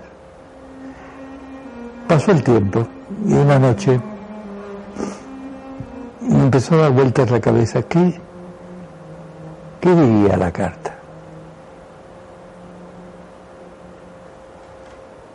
Este lugar estaba muy oscuro. Empecé a bajar las escaleras. Llegué al despacho. Descolgué el cuadrito y empecé a mirarlo. Y efectivamente quitar los clavitos iban a estropear toda la labor de, del de la casa de Marcos.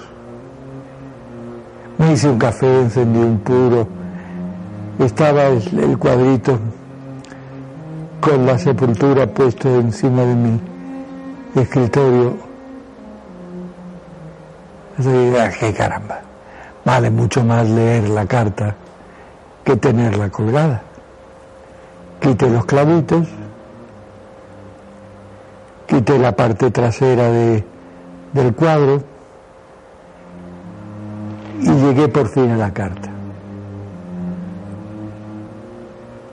Abrí el sobre con mucho cuidado, tal y como me enseñó mi madre cuando quería abrir una carta sin que se diesen cuenta, que era con vapor de agua. De aquí podemos bifurcar porque tengo dos, dos finales. Uno es abrir el sobre y metí los dedos tratando de, de sacar el papel de la carta. No había nada. Y comprendí que lo que Fernando me quiso decir fue todo lo que yo te pueda decir, lo puedes adivinar. Un abrazo Fernando, esa es una. El otro final, sacaba la carta y en la carta ponía lo que tú habrás imaginado. Querido Chicho, siempre te he dicho que eras demasiado curioso. ¿Cuánto tiempo ha pasado desde que recibiste la carta? ¿Un año, dos, tres o más? Quiero que sepas que desde entonces hasta ahora, y sobre todo mucho más hacia adelante, yo te recuerdo y siempre sentiré por ti el mismo cariño de hermano que he sentido cuando estaba vivo.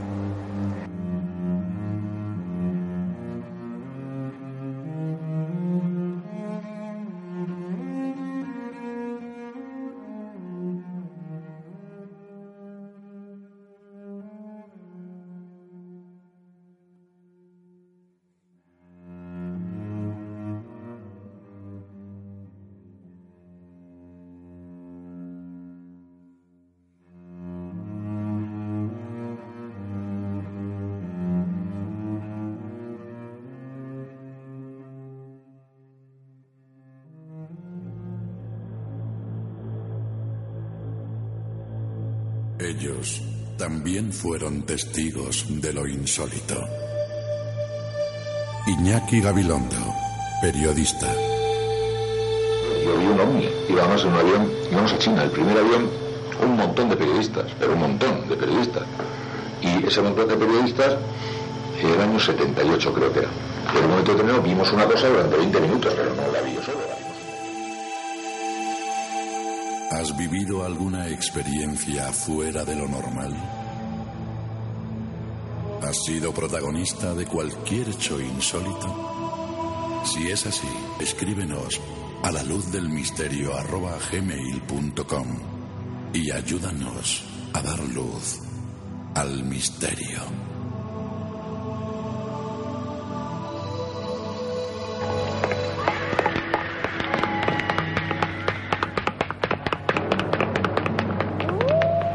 Historias de medianoche.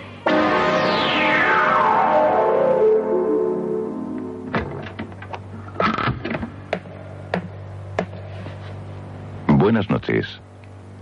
Adelante, por favor. Nos está esperando Narciso Ibáñez Serrador. Pierre Moriat, eh, si ustedes lo recuerdan, era un astuto tipejo que ejercía clandestinamente de abogado y que tenía por costumbre hablarle a su mano derecha. Muchos vagabundos conocían la pequeña barcaza donde vivía Moriat, eh, atracada en la orilla norte de Charenton-le-Pont. Lo que nadie sospechaba era que Pierre Moriat guardaba en una caja bajo el suelo de su cabina un montón de apretados billetes.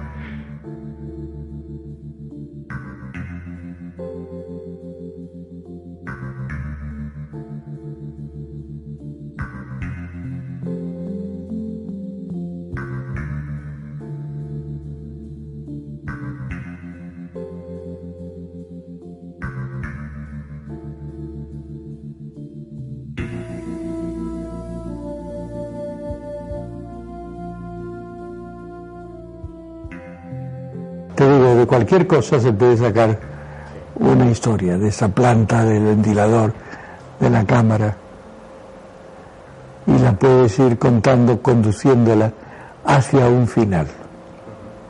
Pero tú me lo has puesto muy fácil, porque una carta Bueno, damos un salto y nos vamos a otra cosa curiosa de, de tu experiencia, de tu trayectoria, de tu currículum, y es la ocasión que resististe brevemente, fuiste a residir eh, a Hong Kong y donde trabajaste en la televisión de China. Lo primero que hiciste es, es realizar un programa de cocina.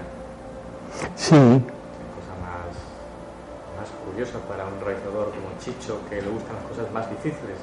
no, no era muy fácil, aparte de que yo no sabía chino, ni lo sé, pero era muy fácil y los aquellos que estudian realización o son realizadores lo van a entender enseguida. En un programa de cocina se puede hacer con dos cámaras, yo tenía tres. Una cámara en plano general y otra al detalle de las manos. O sea, la china iba para allá, la cámara la seguía, volvía y se ponía a cortar Dios sabe qué. Entonces, plano corto del Dios sabe qué. Y así cuatro horas duraba aquello. Luego realizaste para también una serie de documentales con el tema Hong Kong, centro de paz del sudeste asiático, ¿no? Eso sería más apasionante tal vez, más que eh, el tema de cocina, digo yo. Resulta más, más apasionante, más curioso que el mundo de la gastronomía, que también puede ser apasionante, pero bueno. Ahí hay un error. Ese programa o esos programas que fueron tres nunca se llamaron seguro Hong Kong Centro de Paz. Porque lo que hacían era el objeto. ¿Cómo se llamaron? Entonces, partido, no sé, es una- un dato biográfico que se. Sí, pero puedes poner el... Yo no me acuerdo cómo se llamaba. Eso se le vendía al gobernador o al gobierno de Hong Kong en aquel entonces, porque una gran masa de soldados americanos en los días de asueto iban a Bangkok, digamos el, el 97%, y Hong Kong se quedaba dos velas.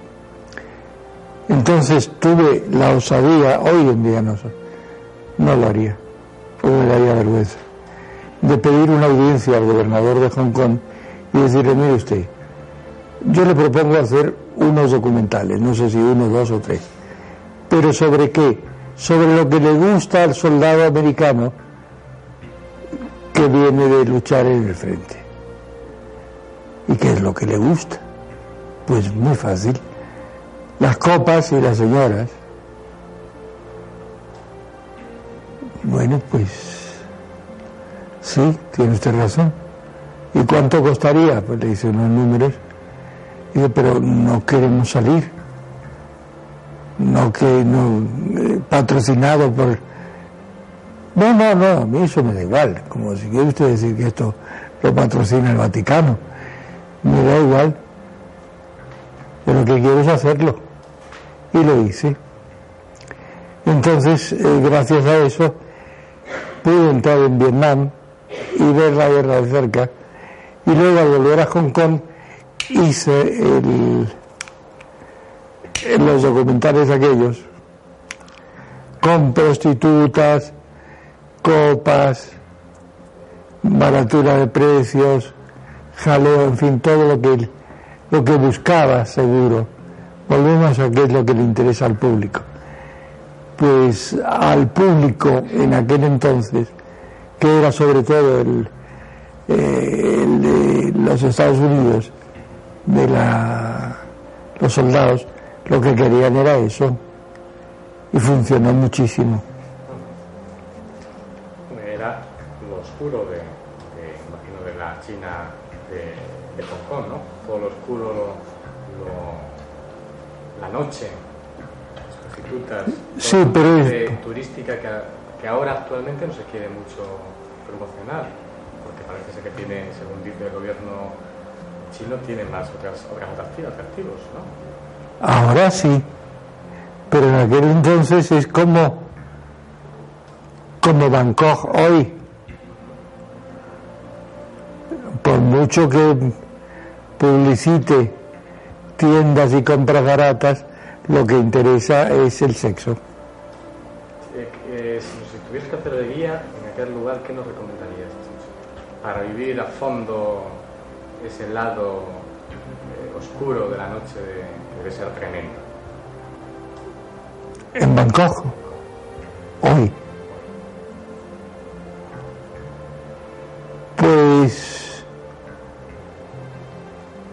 Que te que dinero y alquilases dos habitaciones. Una en un buen hotel donde puedas, hace un calor espantoso, yo vengo de ahí, eh, donde te espere tu baño, tus buenas toallas, etcétera, y otro en pleno barrio de Phnom que es el barrio chino de Bangkok. ¿Qué te recomendaría? Meterte en todos los sitios que te llame la atención. Debes conocer, me imagino, yo creo que tú debes haber experimentado a fondo esa noche de Hong Kong. La noche en Hong Kong sí, por supuesto, pero varias veces a lo largo de los años. Y ha ido cambiando mucho Hong Kong. Bangkok, perdón. Debe ser muy excitante.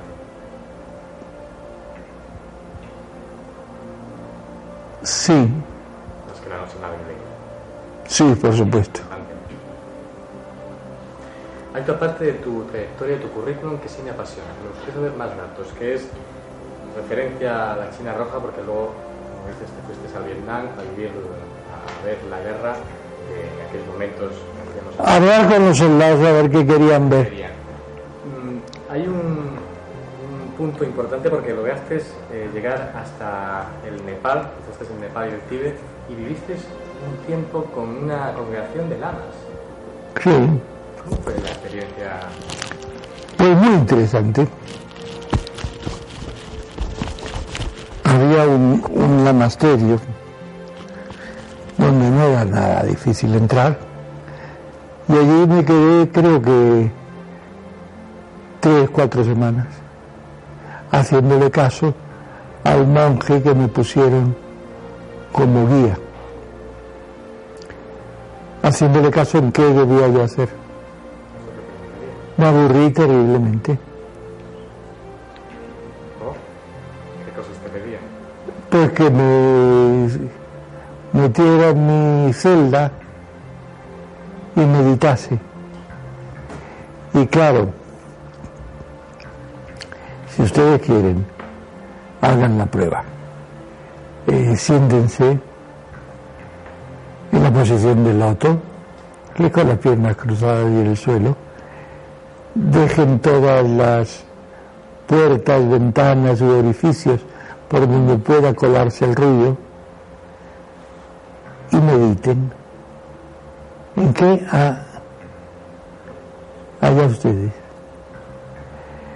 no podrán estar más de 10 segundos así.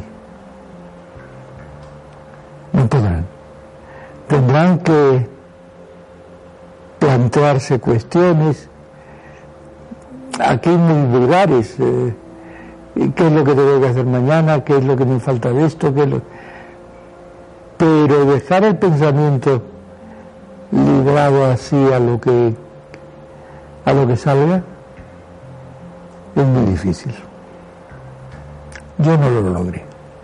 ¿Y le vi- viviste una historia insólita? ¿No veías No. nada insólito con los lamas relacionados con el mundo de lo paranormal, de la parapsicología, que también te ha marcado mucho con Fernando Fuenteloso? No, no.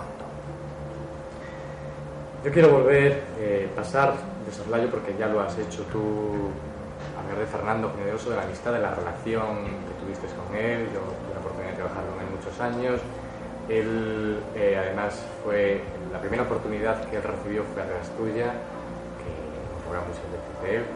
Y bueno, los espectadores seguramente también algún dato habrán visto, habrán leído, habrán escuchado de esa relación tan poderosa que, pues, que teníais realmente los dos. Yo creo que si no te hubiese conocido, a lo mejor no hubiese hecho televisión, no lo sé. Pesar de la vocación de ser un animal de la televisión, un animal de la cámara, como lo eres tú, Pero no tenía ninguna vocación. ¿eh? no, no, vocación ha venido posterior, de Ah, sí. y es un animal, un animal con la cámara. Sí, sí, sí, sí. Comunicaba, Un gran comunicador. un comunicador como. De eso yo me... Para, para no hacerlo muy largo la pregunta de, de Fernando Generoso, ¿qué, ¿con qué recuerdo te quedaría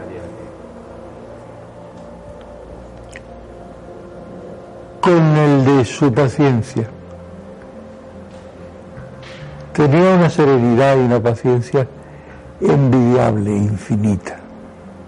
Y la primera imagen que tú tienes de él, porque recuerdo que me la has contado que era muy un cuadro como muy muy palpable cuando tú me la explicabas, la primera experiencia de televisión que tuvo. La primera vez, La primera vez que tú lo viste, en una, en una mesa camilla, ¿no? En un plato. Sí, en un, escritorio con eh, una cámara negra. Se llama cámara no a eso que nos está retratando, sino a las cortinas. Apenas con luz. Y no necesitaba más porque la voz de Fernando eh, captaba y hacía que tomásemos interés en lo que estaba diciendo. Fernando no creía en sí mismo hasta después, hasta eh, semanas o meses después. Sí, yo te quiera volver a preguntar en España algunos momentos también curiosos de la transición en relación a, un trabajo tuyo que era Historias de la frivolidad. Creo que tuvo muchos problemas de censura y un detalle muy curioso y es que te coges, parece ser al censor de aquella época de televisión española te lo llevas a una cafetería para tomar un, chocolate y convencerle de que era interesante el trabajo que te marcabas hacer en aquellos momentos, historias para la frivolidad. No sé si esto es cierto. Sí. Y también es cierto que Historia de la frivolidad, gracias. Se hizo gracias a Suárez, a Adolfo, que me dice, le conté más o menos lo que quería hacer, que era una caricatura de la censura.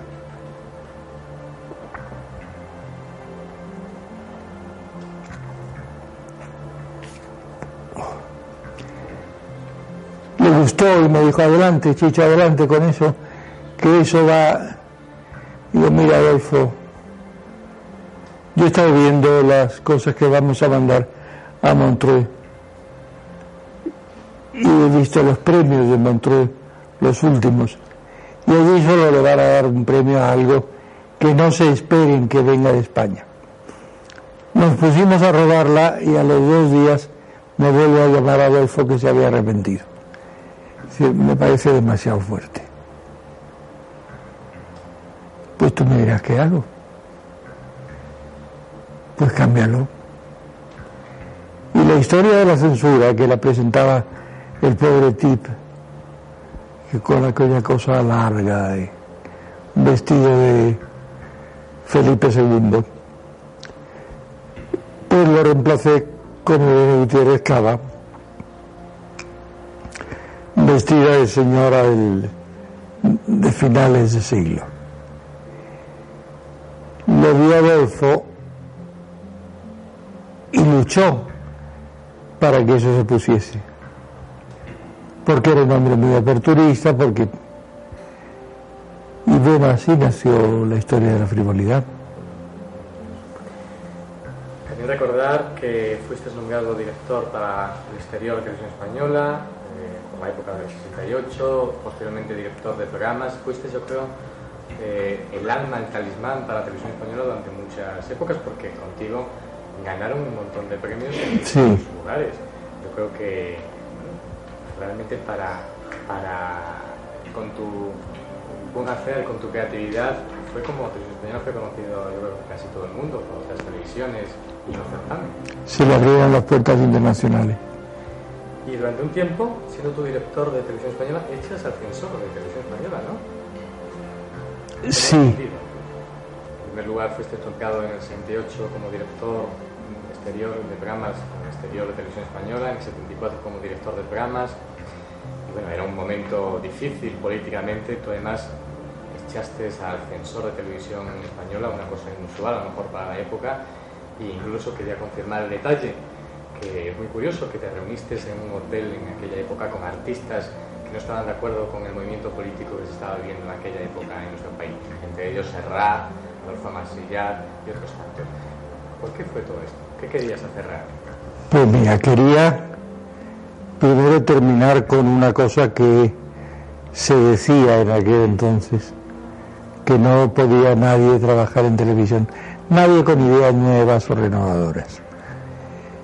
Entonces yo quise tratar de convencerles de que lo que no se podía es salir a cámara y gritar como se grita en una manifestación, pero sí que de una forma tortuosa, si quieres, puedes llegar a decir lo que quieras. Eh, fórmula que yo aplicaba en muchas de las cosas que hacía. Efectivamente allí se reunieron Adolfo, Marcillac, mm, Serrat, muchos, que estaban o no conformes con lo que yo les decía. Creo que no estuvieron del todo conformes porque sospechaban que ahí había trampa. Y no había ninguna trampa, ni ningún anzuelo. La cosa es que poco a poco la televisión abrió. Porque, afortunadamente o por desgracia, la censura se fijaba más en el busto de una señora que en lo que decía esa señora.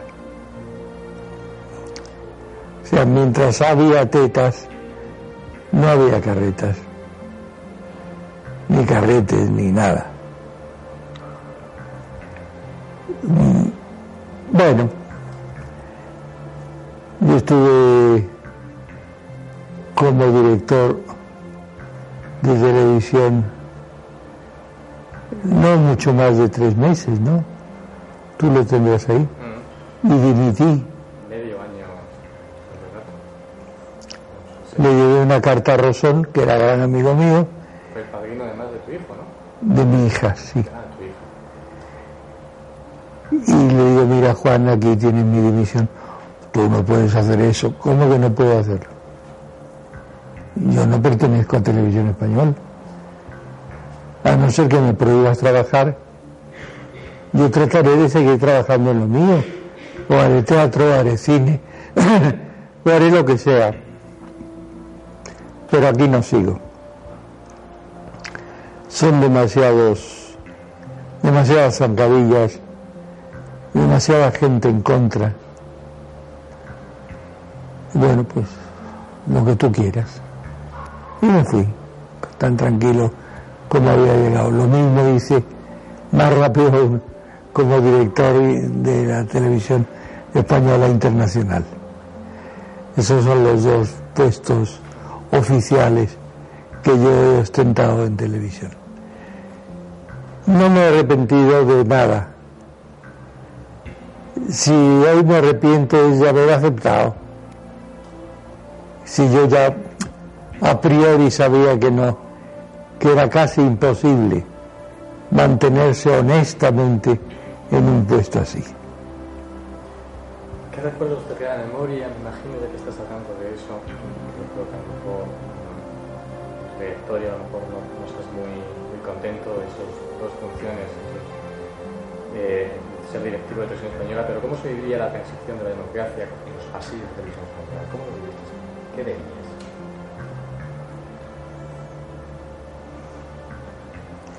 Pues mira,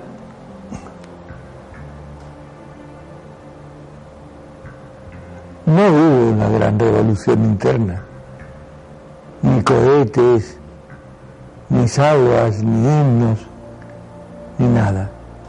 A todos nos parecía tan lógico que televisión evolucionase que bueno, nadie festejó la evolución, además era muy peligroso lo que la hicieron, lo hicieron muy bien, porque no escandalizaron.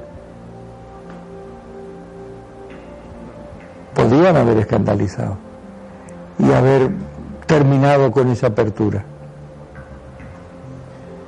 Dos preguntas que son breves respuestas. Como director de televisión española, ¿cuál es el recuerdo más entrañable y cuál es el más difícil? A pesar de la corta, pero uniendo las dos funciones, director para exterior, televisión española internacional y director de programas. El recuerdo más entrañable y el recuerdo más difícil. El más entrañable quizás esté unido al más difícil, que era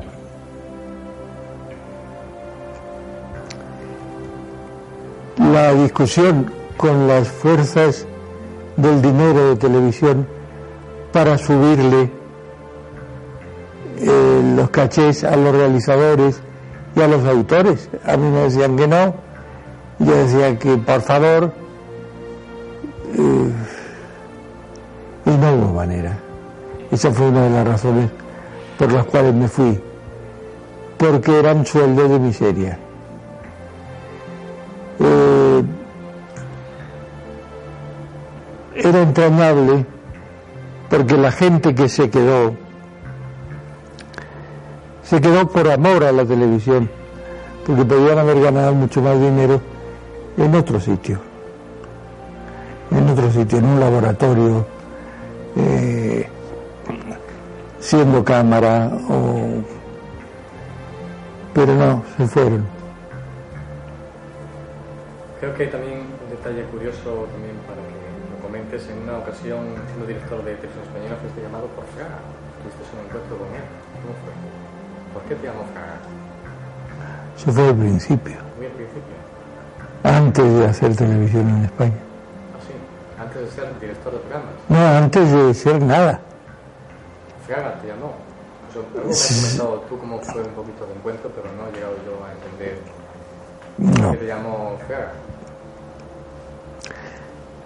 Fraga me concedió una entrevista que yo había pedido, porque eh, en ese paso de Sudamérica a España, yo me había divorciado en Uruguay. Y mi ex mujer, a través de, estas cosas de- legales, que no sé cómo se llaman, un, un exhorto o no sé qué, pidió que mi sueldo se enviase a América. Esto se lo conté a Fraga y Fraga me dijo, no te preocupes, o no se preocupe usted. Y lo arregló, yo no existí. Para América yo no existía. ¿El sueldo de quién? Dice. Ibáñez, ¿qué? Y nada. Hasta que se cansó el abogado de mi mujer y la convencé de que no había nada que hacer y todos ah, festejamos el paso y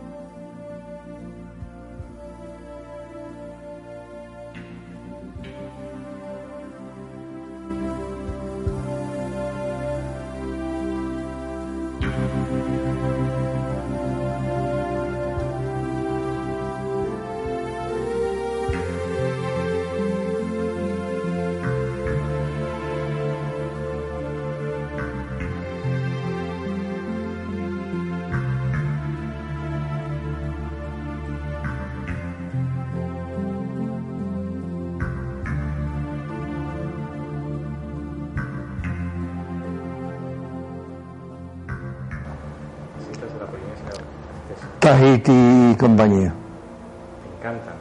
Sí, Yo te he visto que te vadías en muchos momentos para viajar y para relajarte. sí. Ahora me iría a Bali, fíjate. Porque uno con el tiempo va cambiando. ¿Cuál es la comida que más te satisface? Si tuviéramos que invitarte para comer, Cualquiera, cualquier comida. cualquier comida. Yo he comido contigo comida india. No sé si te gusta mucho la comida india. Es posible, sí. ¿Qué música te gusta escuchar? Debussy y alguien de la escuela de, de Don Claudio. Que es música clásica, ¿no? Sí. ¿Hay algo que va con tu personalidad? Que hemos estado viendo en muchos planos, en muchos momentos que hemos compartido contigo en estos instantes, son los puros. ¿Desde cuándo fumas? Yo creo que desde siempre, ¿no? Es una parte tuya, no sé si muy corta edad, empezaste a fumar. ¿Cuándo empezaste a fumar puros? No, empecé aquí en España, pero porque, más que nada porque necesito entretener las manos con algo. El cigarrillo me es molesto y además huele mal. Yo nunca o casi nunca he fumado un cigarrillo. Puros siempre. ¿Fumas un puro en particular? ¿Me has explicado en alguna ocasión? ¿Son habanos? Son habanos. Montecristo, aunque esto sea hacer publicidad. ¿Cuál es el más calidad? Creo que explicaste, es una zona cercana a La Habana, ¿no? Has estado incluso allí, ¿no? Sí, en una zona en el noreste de La Habana. ¿Qué sientes cuando fumas puros? Pues me tranquiliza como aquellos que mastican chicle. Yo sería incapaz. Es un sello personal tuyo, yo creo. Sí, pero no lo hago por tener un sello personal, ¿eh? Los monólogos, yo creo que la imagen que tienen todos los telespectadores es fumándote un puro. Ahora no saldría con un puro. Porque todo aquel que fuma en televisión incita a que fumen los que están viendo ese programa o esa imagen. Y el fumar me parece deleznable.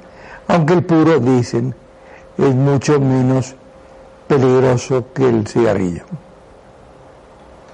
Pasamos a otro tercio que ya es uno de los últimos tercios, que es el cinematográfico. En el año 69 te estrenas como director de cine, en la gran pantalla, con una película que es tremenda.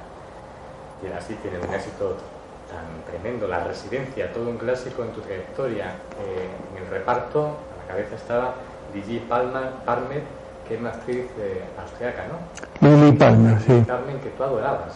Sí, porque era, además de ser una excelentísima actriz, era una gran señora y una maravillosa profesional.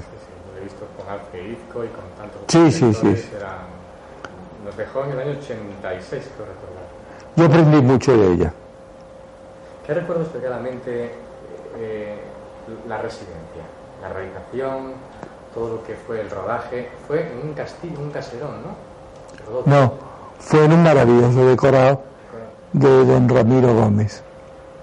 Que luego no, no estuvo en, en- Los exteriores, en comillas, en comillas. en Santander. ¿Y qué recuerdas? ¿Qué te queda de recuerdo? Porque fue un éxito tremendo, la residencia. Incluso de taquilla. Sí, sí. Una de las, de aquella época, más taquilleras. Tengo el, de- el dato. además Durante un tiempo fue la primera en recaudación. Sí, ya lo creo. Tuvo además muy buena crítica. y Decían que no parecía española, por lo bien que estaba hecho. Sí, lo cual es una barbaridad. Además, eh, hay algunos críticos que decían que tenía escenas psicológicas freudianas muy parecidas a la de psicosis de Alfred. No sé qué piensas tú. Por la relación madre-hijo. ¿Te gustan esas críticas? Como crítica, me da igual. Yo sé que tú has tenido una especie de contencioso con los críticos. En muchos monólogos tú ibas eh, dando una explicación un poco a cosas que ellos te iban diciendo, ¿no? Ah, sí, sí, sí, bueno, pero eso me divertía. Ya, ya lo sé. Además, en Estados Unidos tuvo también un tremendo éxito la residencia, allí se le llamó la Casa del Grito. Mm, que has sido un innovador incluso en el tema cinematográfico. ¿Cómo cruzaste el charco tan rápidamente? Tan rápidamente no, porque antes de la residencia ya había rodado metros y metros y metros y metros en 16 para insertar en programas de televisión. Yo nunca he podido ir a una escuela de cine que me hubiera venido muy bien. Y lo hacía, no sé, porque llevaba dentro lo que se tenía que planificar y cuál era la, el, lado que tenías que retratar a la gente. Cuál era la derecha, tú miras a la derecha, tú miras a la izquierda, tú entras por aquí, tú sales para allá. Eh, era una mezcla de lógica, de mucha televisión y de teatro. Luego vendría ¿Quién puede matar a un niño? Sí. que se pudo ver incluso también en todo el mundo por la gran distribución mundial que tiene. Es, es uno de los eh, DVDs o de las imágenes, ahora que está en soporte DVD, por eso hablamos ahora en ese soporte tan futurista, para, a lo mejor para aquellos tiempos. Y para mí es, un, es una cosa que guardo con mucho, muy de tu trayectoria profesional cinematográfica. ¿Qué recuerdos te trae quién pudo matar eh, a un niño? Además, muchos, eran muchos americanos actores, ¿no? O ingleses, ingleses. Ingleses los dos. El reparto era muy inglés. Sí, es que además la pareja protagonista figuraban ser ingleses. Sí, que van a un lugar, a una isla, a una isla y se encuentran con un lugar tan extraño y tan curioso donde hay niños súper extraños que luego van a... A por los adultos. ¿Qué recuerdos te trae el rodaje de esa película? Pues todos muy gratos. Porque sobre todo ella, Prunella Ransom, es una gran, gran actriz. Él no tanto. Y lo pasé muy bien. Era un equipo fenomenal con un director de fotografía extraordinario, un cámara. Era muy buen equipo. Y ya nos queda poco en este resumen de trayectoria, eh, de alto resumen para mí. Y cambiando de tercio del cinematográfico al televisivo, y nos vamos a otro de los trabajos tuyos que, aunque estás aburrido, que te pregunten, que todos conocemos, más de 25 años haciendo un, dos, tres, responda otra vez. Sí. 25 años que se dice poco. Y barbaridad.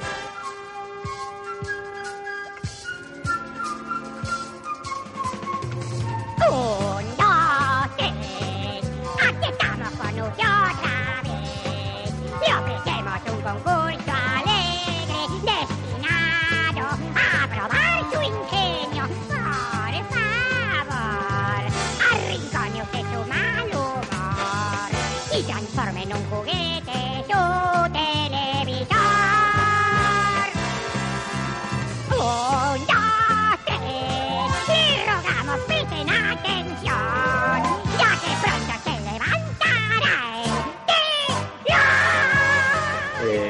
que vino de una idea argentina, un, dos, Nescafé. Nescafé, sí. De ahí te inspiras para hacer un, dos, tres, responda otra vez. Claro, un dos Nescafé era una sola pregunta con dos personas. Un, dos, tres eran tres tempos. Pero yo veo hoy en día que veo mucha televisión, porque es mi obligación, que han quedado muchas cosas del 1, 2, 3. Giros, eh, frases hechas, hay una gran influencia del recuerdo del 1, 2, 3. Lo volvería a hacer. Pues eh, te debo decir que fue un error en tu vida profesional dedicar tanto tiempo a este proyecto. Tanto tiempo, sí. Y además has confesado, incluso a mí, que no te gustan los concursos. No, no me gusta nada. ¿Eh? Aguantaste 25 años. Porque había muchas cosas, por ejemplo, los musicales, que era lo que menos gustaba del programa, pero que a mí sí me daban ocasión de hacer números musicales, cosa que en los dramáticos no, no hubiera podido. Ahí conocimos, en primer lugar, al peruano Quique Legan, que era boxeador, y tengo un detalle que tú me lo confirmarás. Sufri- me parece que sufrió un gravísimo accidente cayendo al vacío desde un segundo piso. Mm. Moriría eh, de una insuficiencia cardíaca. No sé si esto es cierto. Porque se habló de que se quería suicidar, no sé qué. Sí, es cierto. Porque Kiko, que en su juventud fue campeón de natación y también de boxeo, era un hombre de con una enorme agilidad física. Tanto es así que la mesa que él tenía en el programa tenía la costumbre de saltarla. Yo le decía a Kiko, no, no hagas estas tonterías que aunque el público te aplauda, un día se te va a enganchar el talón y te vas a dar un morrón. Y entonces, una vez que fueron a su casa a hacerle un reportaje, desde el jardín o desde la calle, le quisieron fotografiar en su terraza. Y este hombre se subió a la barandilla, empezó a caminar por la barandilla y se cayó hacia adentro. Y como Kiko era una cabeza dura, dura, dura, volvió a subir y se volvió a caer, esta vez hacia afuera. Y lógicamente se rompió el cráneo. Que luego murió por una insuficiencia coronaria, ¿no? Sí, Hay gente y versiones, mm, malas versiones que dicen que se quería suicidar. ¿no? no, no, no. Kiko tenía una enorme alegría de vivir, una gran vitalidad y de suicidio no. ¿Qué características tenía porque, por el cual elegiste a Kiko Legán para Una enorme velocidad y brillantez, cosa que por aquella entonces no había. Yo te voy a pedir que en esta, en esta pregunta, si puedes, te mojes, porque, eh, hombre, somos amigos, pero no quiero yo ponerte un aprieto, pero de un 2, 3 salió yo creo el mejor, la mejor cantera, la más irrepetible de azafatas. Nombres, Agatha Liz, Victoria Abril, Alejandra Geppi, Silvia Marsó, Lidia Bo, Susana Estrada, Silvia Vazcal, Paula Vázquez, Kim o Nina, las últimas. Eh, se ha hablado de muchas cosas. Yo no sé qué selección hacías tú para elegir a estas mujeres tan guapas, tan atractivas, que luego han sido unas grandes artistas, muchas de ellas son actrices, presentadoras de televisión. Pero ¿qué, qué tenían que tener cada una de ellas? ¿Qué recuerdos tienes? Pues tengo los recuerdos de castings de ciento y pico de chicas. Y yo las elegía no por guapas, ni por sexys. Hombre, ser guapas y sexys ya era un valor, sino por qué otra cosa sabían hacer. O eran buenas actrices, o contaban un chiste con gracia, o cantaban o bailaban, o sea, algo más. Sobre todo para terminar de una vez con la chica jarrón, esa chica que simplemente por ser mona sale, da un sobrecito y se va. No, tenían que saber hacer algo más. ¿Qué, qué recuerdos más entrañables? mm, ¿Quién resaltarías tú del elenco, esa cantera de, de mujeres? Son tantas, mira. Hoy es día 3, ¿no? Mañana, que quede aquí constancia, 4 de julio, en Estados Unidos celebran mi cumpleaños. Y entonces sé que se van a reunir para darme una sorpresa en una cena. Y hay muchas de esas chicas que quieren ir, de esa cantera, de esa cantera, que salieron de allí. de esa- Paula entre ellas. Y no hay ninguna que guardes un recuerdo más entrañable, además de Paula Vázquez, que yo sé que, que la aprecias un montón. No, y a muchas aprecio. A casi todas. Si yo no las quisiera, si yo no las apreciara, eh, no podría haber trabajado con ellas. O ellas se habrían ido. Hay también otro elenco, otra cantera de que eran los artistas, magos, humoristas, como el Sacapunta, recordarle La Trinca, La Bombi, eh, Beatriz Carvajal, Raúl Sender, Bigota Rocet o Ángel Garó, que fue de los últimos. De todos ellos, ¿qué recuerdo guardas? Pues muy bueno. Sus cometidos eh, significaron una ayuda muy grande al programa. Ángel, eh, los sacapuntas, pobrecito que uno murió, eran ese elenco que se ganó la simpatía del público. La trinca, que ahora con Ges Music crean sus propios productos. Uy, la trinca, la trinca, yo tengo a Gala, haber sido el primer programa que lo sacó. Y hoy en día yo tengo una enorme admiración por ellos. Además, en la parte material lo han sabido hacer como yo no lo sé hacer. Se han industrializado, han ganado muchísimo dinero y lo ganan y se lo merecen. La última gala, la de televisión española, la de los 50 años, donde tú participaste, tú estuviste de invitado de honor, era hecha por Ed Music, por la. Pues yo no sé si mi hija trabaja para ellos. Más tarde eh, pones en marcha Baku Baku, que eh, a la cabeza presentándolo Nuria Roca, también fue otra mujer eh, guapa y sensual, talismán, creo también tuya de Chicho, que empezó contigo. Eh, el mundo de los animales yo creo que te apasiona, yo creo que por eso te encomendaste hacer ese programa, no sé si por, el- Exactamente, sí. por los animales y por el mundo ecológico. Sí.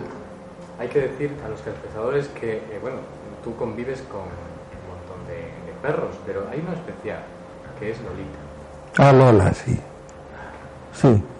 No, no lo hemos llegado a ver, pero ¿qué dirías de Lolita? ¿Por qué te, te es tan entrañable Lolita? Porque me quiere mucho.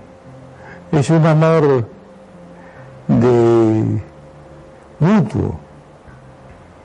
No es que los otros no me quieren. Pero si yo pudiera, tendría muchos más perros que los cuatro que tengo. ¿Cuánto tiempo lleváis, llevas amor? Muchos, algunos años ya, ¿no? Con Lola, cinco años. Ahora a mí me hace mucha gracia porque alguien que me ve debe pensar, tendrá un, un San Bernardo, o tendrá un, eh, un Bull Terrier, o tendrá un perro de presa. Y sale Lola, abre la puerta de la cocina. ¿Por qué le interesa hacer un programa, Chicho, de esa índole? Tal vez porque era necesaria información en aquellos momentos. Sí, sí, sí, porque España sabe muy poco de sexo. Me ha llegado a contar que la doctora Ochoa también iba acompañando eh, como psicóloga a otra amiga compañera, pero que no iba a participar, que además no sabía de sexo. No iba con otra amiga, iba con 15. Y estamos en lo de siempre, en la personalidad. Yo no la conocía. Y recuerdo que estaba en mi despacho, en la oficina, y estaba sentada en el suelo. Y dije, bueno, señorita, muchísimas gracias. Perdona, eh, ¿te puedes quedar un momentito? Y así empezó una amistad, porque tiene, Elena, una enorme personalidad. Y esa personalidad le proporciona los disfraces más extraños que puedas querer. Si mañana estamos hablando con tu operador de laboratorios, no sé cómo se las apaña, pero habla de laboratorios y te convence de que sabe de laboratorios. Eh, Elena no sabía nada de sexo. Nada es nada. Te lo digo yo que tenía que explicarle algunos temas que se tocaban allí. Seca en su estilo, tampoco excitante, a lo mejor era eh, la clave.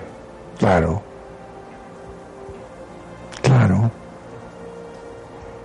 curioso, ¿no? Esa visión de ver una respuesta, de ver una posibilidad de éxito. Porque ahora a lo mejor se quería ser más excitante, más fresca, más para hablar de sexo.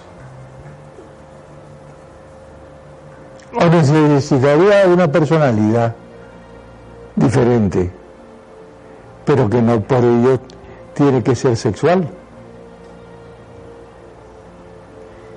Hay otro trabajo que fue, eh, no pasó desaparecido, pero a lo mejor un poquitín más de menos de que fue Luz Roja.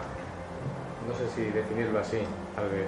Luz Roja era un programa que trataba de sensibilizar con la información a los telespectadores de temas que preocupan, que siguen preocupando actualmente, la droga, los maltratos, la depresión, la homosexualidad y otros temas. ¿Qué recuerdas de Luz Roja? Pues Luz Roja fue, ¿Menos desapercibido o no?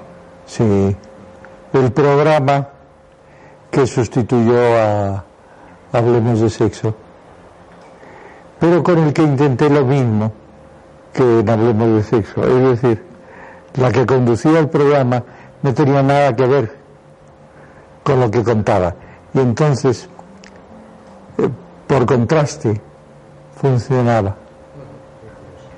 Tenemos poco tiempo ya, unos minutos que tal vez que sean preguntas tipo test, eh, a ver, rápidos. Eh, Otka, en tu trayectoria es el semáforo. El semáforo también fue, eso sí fue un compulsivo, una- una- venía una idea italiana, pero recordad, no sé si... Sí, sí, sí. El concursante podía hacer cualquier cosa que se le ocurriera, luego tendría que aguantar el dictamen imparcial del público. Era un poco como un circo romano, no sé si definirlo así. También un poco duro, no sé si tú dirías. Sí, pero cuando eso duro no lo es, queda un aguachirle como el programa de Gong Show, que es el origen del semáforo, pero se ha hecho ahora aquí y queda faf, faf, faf. Pasamos un poco obviamente de soslayo, que a lo mejor no te gustará porque fue el último trabajo La Culpa, que yo tuve la oportunidad de verlo antes que se emitiera en Telecinco, que fue un trabajo, un largometraje, ¿no? Pero la culpa no se ha emitido. ¿No se llegó a emitir? Ah, pues tenía entonces la oportunidad, el privilegio de a lo mejor de verlo. ¿No se llegó a emitir después en la No. rama de...? Ah, No. Fue tu último trabajo, ¿no? Que entonces todavía no Sí. han podido ver los telespectadores. Trabajo además con... eran todos artistas españoles y muchos de ellos conocidos, ¿no? Es un producto que a mí me parece que estaba muy bien hecho y no entiendo por qué no se ha publicitado mucho y emitido en un canal de televisión, pero aún sigue virgen. Y yo, obviamente, para terminar, preguntaría, eh, no sé si te consideras un innovador de la comunicación. En los tiempos que corren, ¿cómo ves la televisión? ¿Cómo hay- habría que La veo muy aburrida. Siempre se puede tener una originalidad, que es una presentación o la persona que lleva el programa o, o todo lo que rodea esa idea, pero no hay nada que sea original o que diga, hombre, esto me va a interesar, salvo algunos documentales. Y ya para terminar, una- un sello personal, ¿cuál sería el último sueño que te gustaría ver cumplido antes de marcharte de este mundo físico? Que te quedará muchísimo. Pues te voy a contestar con un topicazo. Ver a mis hijos totalmente encaminados. Muchas gracias. No, por favor. Ha sido un placer, un honor haber compartido este tiempo contigo. Gracias a ti. Un sueño. Y a ustedes si es que se han visto todo esto.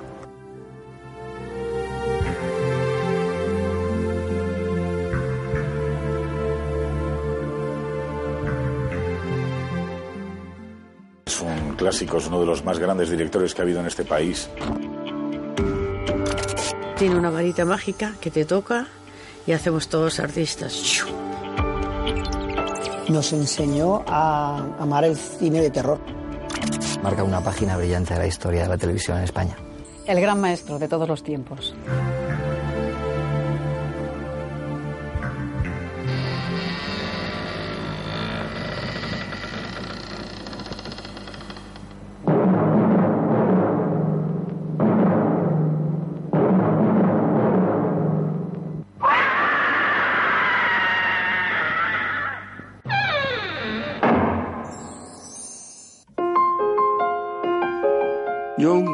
De esos álbumes que se les regala a los bebés recién nacidos. Y entonces en esas páginas mamá escribía, me escribía cosas, yo era un niño, un bebé. Y entonces me pedía perdón por llevar la vida que llevaba mi padre y ella, porque eran épocas muy duras de, de cómicos.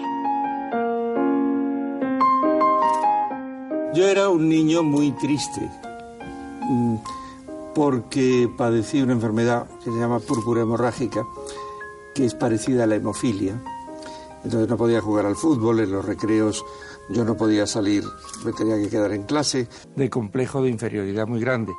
Y a encontrar amigos en los libros y a leer mucho, mucho, mucho desde muy pequeño.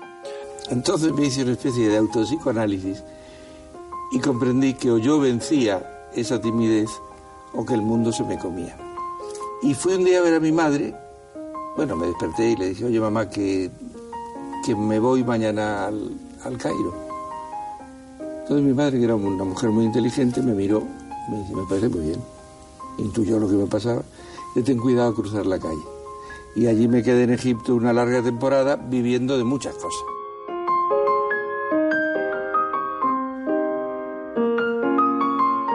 Mi madre fue...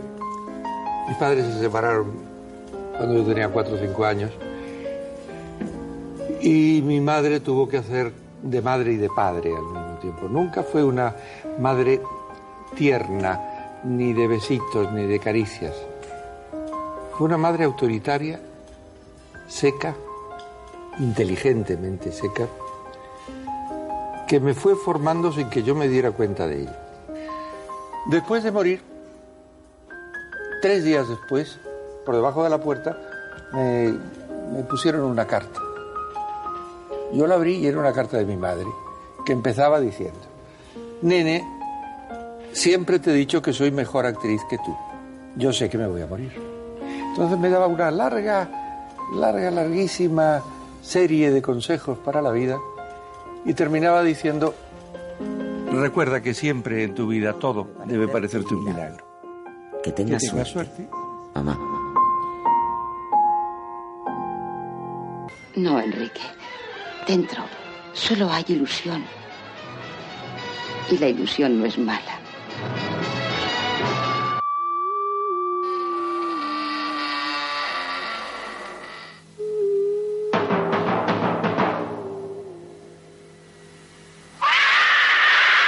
Yo recuerdo eh, irme a dormir y desde la cama escuchar la sintonía con ese grito de- tan fuerte y estridente de una mujer al cerrarse una puerta. Y solo eso me provocaba un terror eh, absoluto.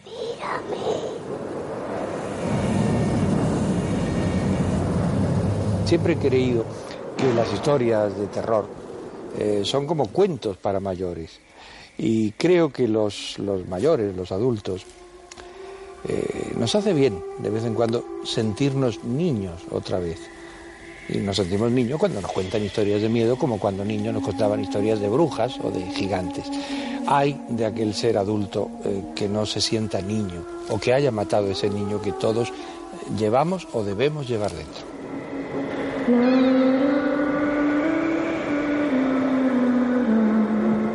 Historias para no dormir también fue un shock en la época. O sea, yo era muy pequeño, pero, pero la recuerdo perfectamente.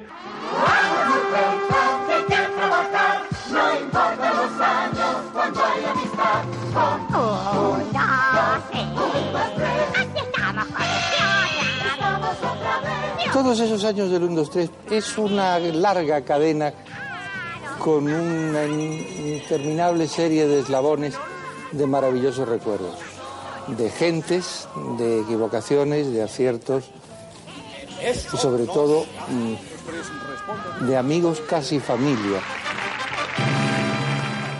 Mi padre me decía, estás loco si vas a hacer un concurso, qué horror, qué vergüenza, qué espanto, no lo hagas, te vas a hundir. Pero claro, luego vi que ese niño que había nacido, pues tenía muchas posibilidades. Lo que más me divierte en mi trabajo, no si un programa es bueno, si un programa es malo, si es un programa de terror, o si es un programa de sexo, si es un programa musical o si es un concurso. Me divierte mi trabajo. Para mí un control de televisión es como un juguete maravilloso, como un tren eléctrico maravilloso. Y para aquellos aficionados al psicoanálisis, piensen que yo me siento en un control de televisión como muy protegido, como, como muy dentro del claustro materno. El señor Ibáñez Serrador es un señor tímido que duda muchísimo de sí mismo. Una persona que que gracias a esas dudas y esa falta de confianza, pues las cosas no le salen mal. Que hable de mis manías, de mis virtudes y mis defectos. Vamos a ver, de manías muchísimas. Eh, tengo multitud de pequeñas supersticiones, multitud de pequeñas supersticiones. De mis virtudes no quiero hablar porque me parece una falta de modestia. Y eh, de mis defectos, muchos. Y entre ellos, esa eh, timidez.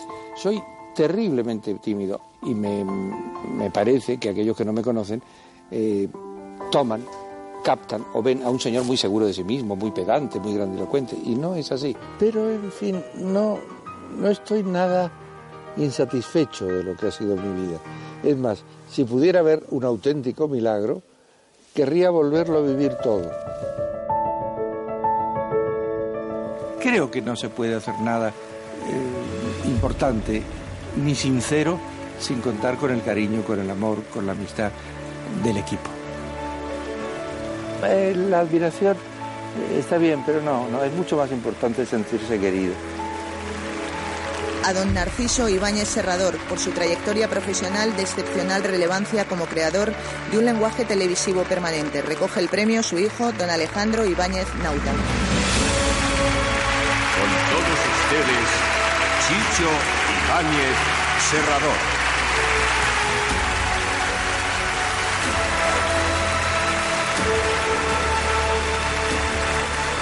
Chicho Ibáñez Serrador no tiene amigos tiene deudores. Y él es acreedor de tantos servicios, tantos favores, tantas enseñanzas, que no tiene amigos, tiene deudores.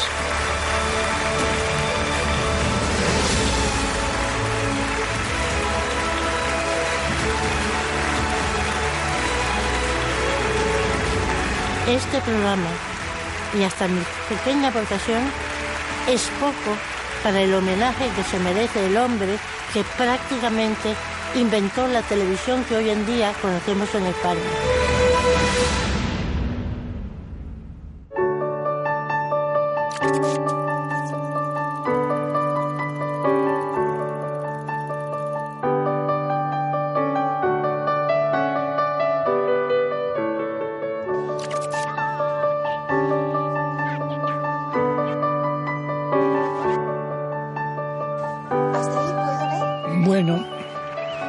Pues es todo. Yo le agradezco una vez más a Televisión Española el que me haya permitido despedirme de ustedes, de mi público. Gracias por la, la atención que habéis puesto en las cosas que yo he hecho sobre todo porque las he hecho, no lo duden, para ustedes, siempre para ustedes.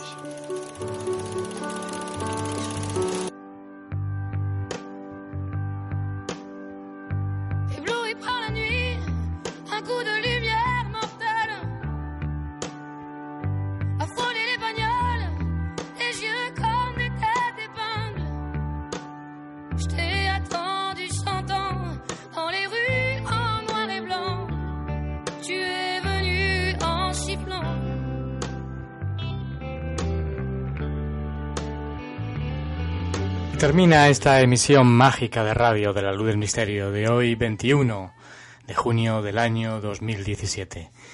Y me he tomado la licencia de cerrar la luz del misterio con la artista Zaz, eh, Blowy Pa La Nuit, asombrados de la noche, asombrados de tantas cosas que en la vida se nos ponen en el camino.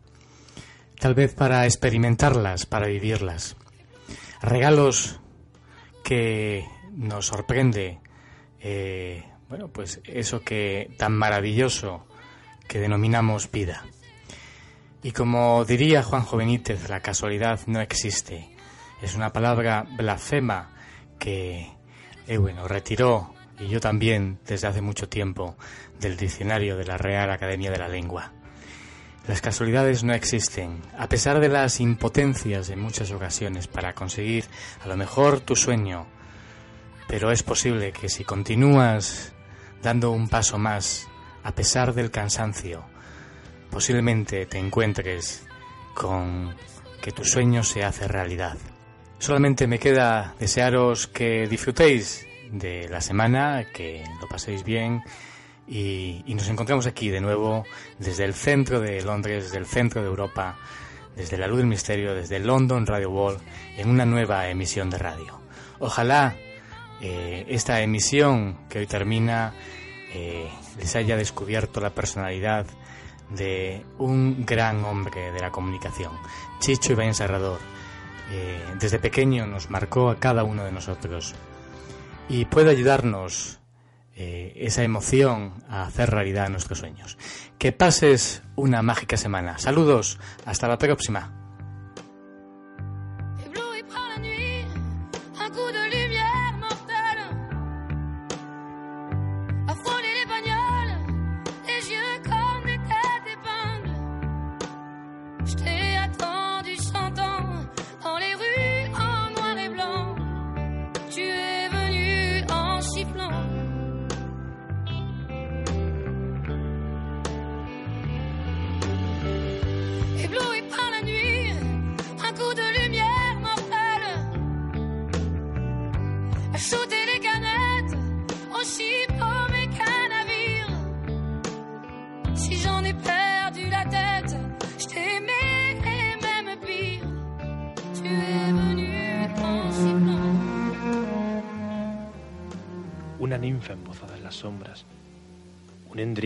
Capitán de nubes, un gnomo que se columpia en tus sueños, un espectro difuminado por el humo de la vela, vela marinera de fragata incendiada. Y es que, por fortuna, el mundo no es tan solo lo que cada alborada hayamos constreñido por el marco de nuestra ventana. Detrás de las formas cotidianas se enmascaran leyendas y personajes extirpados de ellas, fue necesario que Julio Barroso encendiese con su soplo vital una luz enamorada del misterio, y esta minúscula llama supo prendernos los vestidos. Ahora, desnudos ya del traje rutinario, dame la mano, ninfa, endriago, gnomo, espectro.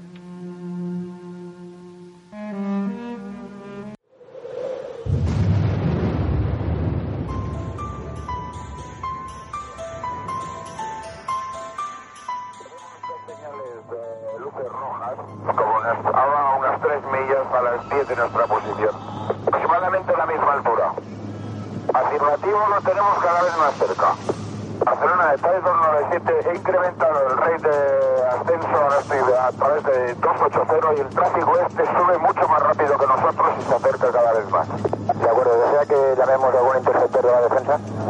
Si es posible, sí, información, porque el tráfico está a menos de media milla y ahora mismo ha bajado un montón, ha bajado, ahora debe estar unos 3.000 pies por debajo de nosotros. De acuerdo, vamos a comunicar con defensa. De acuerdo, ahora mantengo 290, me voy al borde de Valencia.